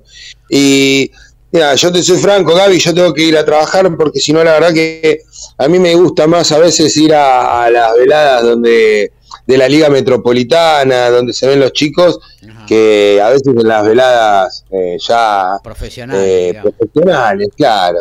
Salvo que haya alguna pelea muy interesante para ver, eh, estos chicos dejan todo cuando entran a un ring, que se quieren mostrar. Y ahí es donde realmente vamos viendo talentos, como por ejemplo, yo creo que no había debutado Mirko Cuello cuando lo marqué acá, que dije que la verdad tenía todo para ser campeón del mundo, porque a, simple vista uno lo ve. Y recordemos que Mirko arregló con Samson Lekovic, como comenté la semana pasada. Perdón. Y va a pelear próximamente. Eh, seguramente va a ser el 20 22, 23 creo de, de agosto. Todavía no se sabe el rival, se va a informar esta semana, así que ya la semana que viene vamos a tener el próximo rival de, del campeón invicto, Mirko Cuello. Tal cual. Eh, ¿Que va a ser en Estados Unidos seguramente la pelea o se va a seguir presentando? No, no, no, no, la pelea, la pelea se hace acá en el Casino de Buenos Aires, en... Eh, no tengo la, fecha en la cabeza justo, pero creo que creo que cae creo que cae 20 o 21. Claro.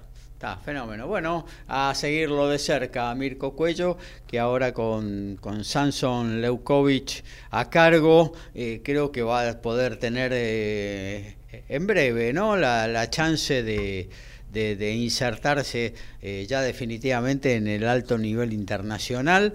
Eh, yo preferiría de que, eh, que se tome la decisión de, que Mirko vaya a entrenar a los Estados Unidos, esté ahí. Eh, yo creo que se puede dar eso para que, bueno, ahí pegue el despegue definitivo, ¿no? de su carrera. un poco lo que hizo Palmeta, yo el otro día lo decía en la el miércoles pasado que Palmeta justamente también de la mano de Samson Leukovic eh, hoy se lo ve eh, totalmente diferente a lo que era cuando partió para los Estados Unidos, que era un boxeador eh, que iba para adelante, que iba a buscar la pelea y demás, pero que no se lo veía armado físicamente como está ahora y con, digamos, muy mejor parado a nivel defensivo. O sea, sigue siendo lo que se dice allá en Norteamérica un fighter, un peleador, pero eh, cubriéndose muchísimo mejor, eh, usando mucho mejor la cintura y demás. Eh, y bueno, ya es difícil conectarlo a Palmeta y él está pegando cada día en forma más sólida. Y esos progresos se dieron desde que está en el país del norte y creo que ese camino es el que tiene que recorrer eh, en este caso Mirko Cuello y yo creo que la mayoría de los boxeadores argentinos. ¿eh? Varios, varios, por ejemplo el Pac-Man Corso eh, va a pelear ahora, va a ir por el, título Federatín Supermediano AMB el 5 de agosto, lo va, va, a enfrentar a Paco Garobar, pero te digo que eh, el Pac-Man Corso es otro boxeador que tendría que irse ya para Estados Unidos. Sanson Rosa. Claro, eh, Rosa, tenés a Reggie, tenés a. A, Brian claro, hay, hay muchos, hay muchos y muy buenos boxeadores que. El Bebu Verón.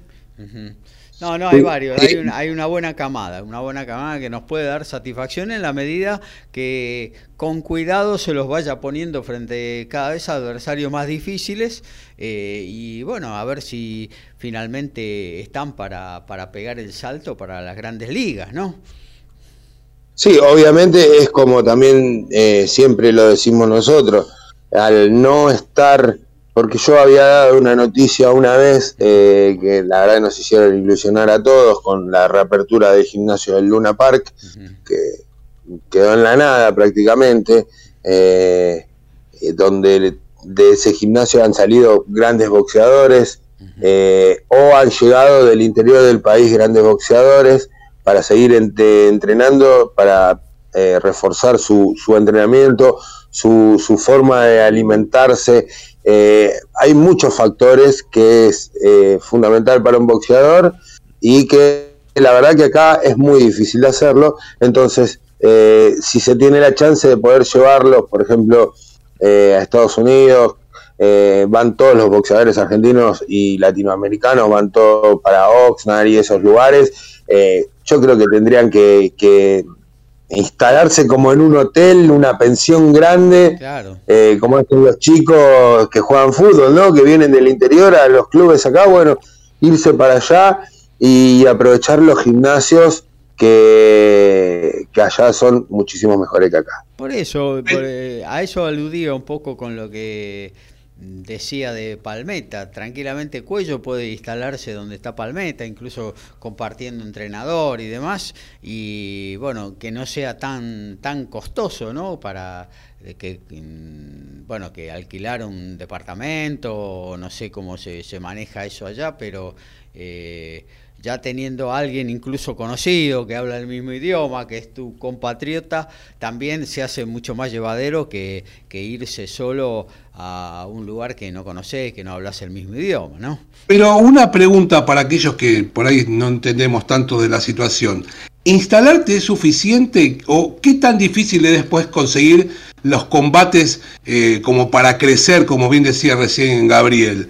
¿Cuánto es de complicado eso? ¿Cuánto hay de intereses en, para ver si podés conseguir eso, esas peleas que tanto uno desea?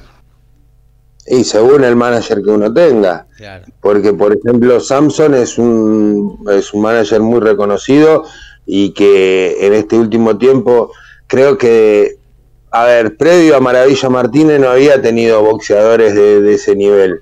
Y después de Sergio se, se hizo muy conocido en el ambiente y, ya tiene varios campeones. Pero Maravilla eh, se fue a Europa, no fue a Estados Unidos. ¿Qué hace que uno pueda elegir un lugar u otro, por ejemplo? Maravilla en los últimos tiempos vivió eh, seis meses en Europa y cuando tenía que entrenar se iba a Estados Unidos, se iba a California. Ah, mira No, no, no es que vivía en, Madrid y se entrenaba en Madrid. Él hacía su entrenamiento normal en Madrid, pero cada vez que tenía un campamento se iba para Estados Unidos. Eh, y, respondiéndote también la pregunta que vos decías, Alfredo, es muy importante eh, y es muy difícil conseguir buenas peleas eh, porque las promotoras, tanto Top Rank como la de De La Hoya, Golden Boy, eh, así hay varias, eh, digamos, no quieren hacer chocar los boxeadores entre ellos, ¿no? Y tratan de, de a sus estrellitas eh, eh ponerle un boxeador más, más, livianito, digamos, para no, no, no complicar el récord o la carrera de, de, cierto boxeador. Por ejemplo, hay un caso muy, muy llamativo ahora que Muchos no quieren que el Pitbull Cruz enfrente a Ryan García, pero Ryan García quiere enfrentar a, a Gervonta Davis. Y es algo que no creo ni que Golden Boy lo exponga a Ryan García, ni que Mayweather Promotion exponga al tanque. Se habla de que sí, si se da sería maravilloso eh, y, y, festejaríamos todos los amantes del boxeo, pero yo lo veo muy difícil. Claro, tal cual. Eh, bueno, muy bien. Hasta aquí hablamos de boxeo. ¿eh? En la 142 de Código Deportivo nos vamos, nos vamos, viajamos hacia donde está jugando Francisco Cerúndolo en la voz y el informe de Lautaro Miranda. Y lamentablemente ya terminó el partido con derrota para el tenista argentino. Fue 6-3-7-6 en favor de Musetti, que bueno, en el tiebreak decisivo fue un poco mejor. Pese a los intentos de remontar al argentino, la realidad es que durante el transcurso del partido Musetti fue eh, superior a Francisco y de esta manera el italiano de 20 años se mete en su primera final ATP. En instante estará comenzando la segunda semifinal entre Carlos Alcaraz y Alex Molchan. Básquet, rugby, fútbol, tenis, boxeo, deporte motor y más. Código Deportivo.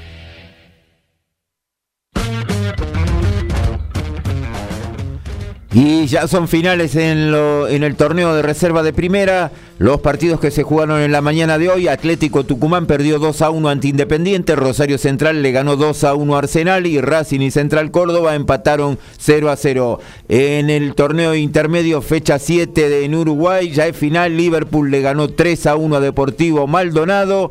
En los amistosos de clubes europeos, a 2 del final, sigue ganando el Tottenham 2 a 1 al Rangers.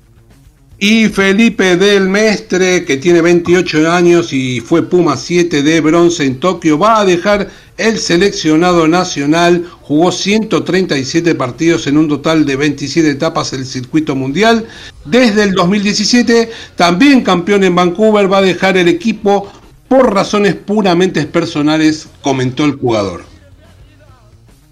Y también para comentar en el mundo del tenis, que Pablo Ormachea finalmente todavía no pudo comenzar su partido por lluvia en Varsovia ante Isalín Bonaventure, la única argentina allí en la quali, deberá esperar a que la lluvia concluya para poder iniciar su partido primera ronda de la quali. Hablando de buenos boxeadores, se acerca la fecha para el tornado marplatense Luca Bastida. Tiene su próximo compromiso en el Reino Unido por el título vacante OMB Internacional ante el británico Josh Kelly, que tiene un récord de 11 victorias, una derrota y 7 empates. Gregorio Martínez es el, head coach de la selección argentina femenina de básquetbol y ya eligió de las 15 jugadoras con las que estaba trabajando, ya cortó a tres y eligió las 12 que van a defender el título sudamericano logrado hace cuatro años atrás en Tunja, en Perú. Eh, las desafectadas fueron Sol Castro, Julieta Le y Florencia Llorente. Eh, y bueno, eh, el equipo repite ocho jugadoras de la AmeriCup 2021, que fue el último torneo oficial que se jugó allá en San Juan de Puerto Rico. Eh, esas ocho jugadoras son la capitana, la referente, Melissa Greter, Agostina Burani, Andrea Boquete, Victoria Llorente, Diana Cabrera, Julieta Mungo, Camila Suárez y Agustina García. Eh, también hay que remarcar que este será el estreno oficial para dos jóvenes jugadoras como Candela Gentineta y Milagros Massa quien tendrán eh, en esta oportunidad su primer torneo mayores luego de hacer sus respectivos pasos por los formativos. El campeonato eh, sudamericano se jugará en San Luis, en nuestro país. Eh, del primero al 6 de agosto próximo y Argentina integrará el grupo A junto a Venezuela, Ecuador y Paraguay. El Debut argentino será ese mismo día, el 1 de agosto, frente a Venezuela. El martes 2 se medirá contra las ecuatorianas, cerrando la fase de grupos el miércoles 3 frente a Paraguay. Todos los partidos se desarrollarán en el Arena La Pedrera de la ciudad de Villa Mercedes. Em, tras esta fase de grupos, si la Argentina logra finalizar dentro de los dos mejores de su zona, no solamente conseguirá el pase a semifinales del sudamericano, sino que además logrará el primer objetivo del torneo, que es la clasificación al AmeriCup del año 2023. Y ya que estamos con básquetbol, nos metemos eh, con, los, con los varones, ¿eh? porque se vienen dos fechas importantes para la selección que ahora comanda Néstor Che García. Eh, el 29 de agosto finalmente se confirmó que en la segunda fase de las eliminatorias para el Mundial 2023, Argentina volverá a jugar en Mar del Plata, en el Polideportivo, tras 11 años, luego de aquella eh, de aquel famoso preolímpico del 2011 con Barea, Puerto Rico y demás, eh, Argentina volverá a la ciudad feliz, jugará eh, frente a Bahamas el próximo lunes 29 de agosto. el primer, la primera fase de esa ventana irá a, mm, a Canadá. El jueves 25 visitará al equipo canadiense que viene con un récord de 6-0, con prácticamente todo su equipo en la NBA, un realmente adversario de primer nivel dificilísimo. Recordemos que el entrenador nacional convocó una prelista y ahí están todos, ¿eh? porque no va a haber eh, recortes con respecto a los jugadores que eh, alguna vez militan o han militado en la NBA, ni tampoco con respecto a los europeos. Por eso se anunció el regreso de Gabriel Deck, Luca Vildosa y Nicolás Laprovítola. Y recordemos que ya han jugado la ventana que se jugó hace poco más de 20 días el, base argentino ex Denver Nuggets, Facundo Campaso, Leandro Bolmaro y Patricio Garino. Los mejores de Argentina van a estar en esta eh, ventana que bueno, que recibe a Bahamas en segundo término y primero va al intimidante Canadá eh, para jugar contra todos esos NBA, un partido durísimo para Argentina. Eh, se va terminando esta 142 de Código Deportivo, pero yo te sugiero una cosita. Anotate lo que viene, el próximo bloque, porque te hacemos la agenda, lo que vas a poder ver, lo más importante en este sábado y domingo que se vienen a nivel deportivo. ¿eh? Ahí te damos un minutito, te ponemos un separador y se viene la catarata de información en la 142 de Código Deportivo.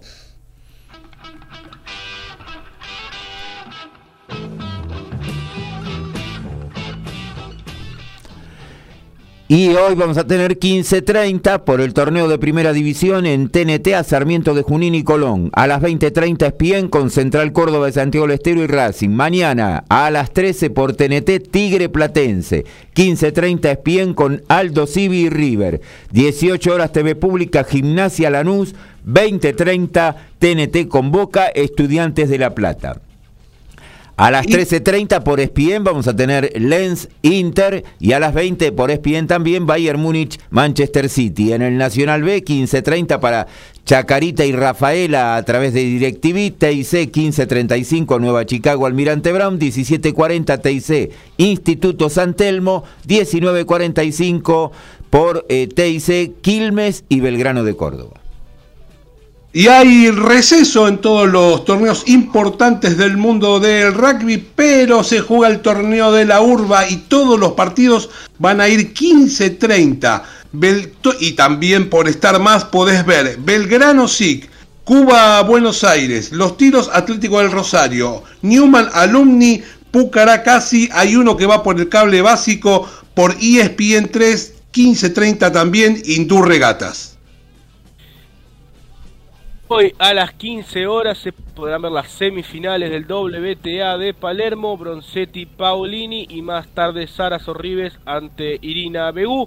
En estos momentos está comenzando la segunda semi de Hamburgo entre Carlitos Alcaraz y Alex Molchan. Mañana 10 de la mañana, final de Hamburgo. Espera Lorenzo Musetti contra el ganador de la segunda semifinal. Y 6 y media de la mañana, final de Gestad en Suiza entre Casper Rudd y Mateo Berretini, todo por Star Plus. Hoy Teis Sport de las 23.55 horas, la santafesina Evelyn, la princesita Bermúdez, versus la venezolana Yarinet Altuve por los títulos FIB y OMB Mini Mosca. A las 22 horas, ESPN 2 nos va a mostrar al estadounidense Joet González y al ganés Isaac Doboe por el título internacional Pluma OMB. Y The Sport Fight de las 23 horas nos presenta al puntano Fabricio el Turbo Bea versus el venezolano Leonardo Sansón Uzcategui. En receso el básquetbol, pero en automovilismo podés ver hoy 15.05 la carrera sprint del TC2000 por Teis Sports. Mañana va a ser la gran final de esta categoría que se presenta en el óvalo de Rafaela con dos chicanas será a, partir de las 11.45. En lo que tiene que ver con la Fórmula 1 en Paul Ricard mañana 10 horas. Dicen que lo van a pasar por ESPN. Con la patrona o llega la bondiolita, reunión familiar o un sanguchito y a seguir. Tiempo de almuerzo, momento de despedida en Código Deportivo.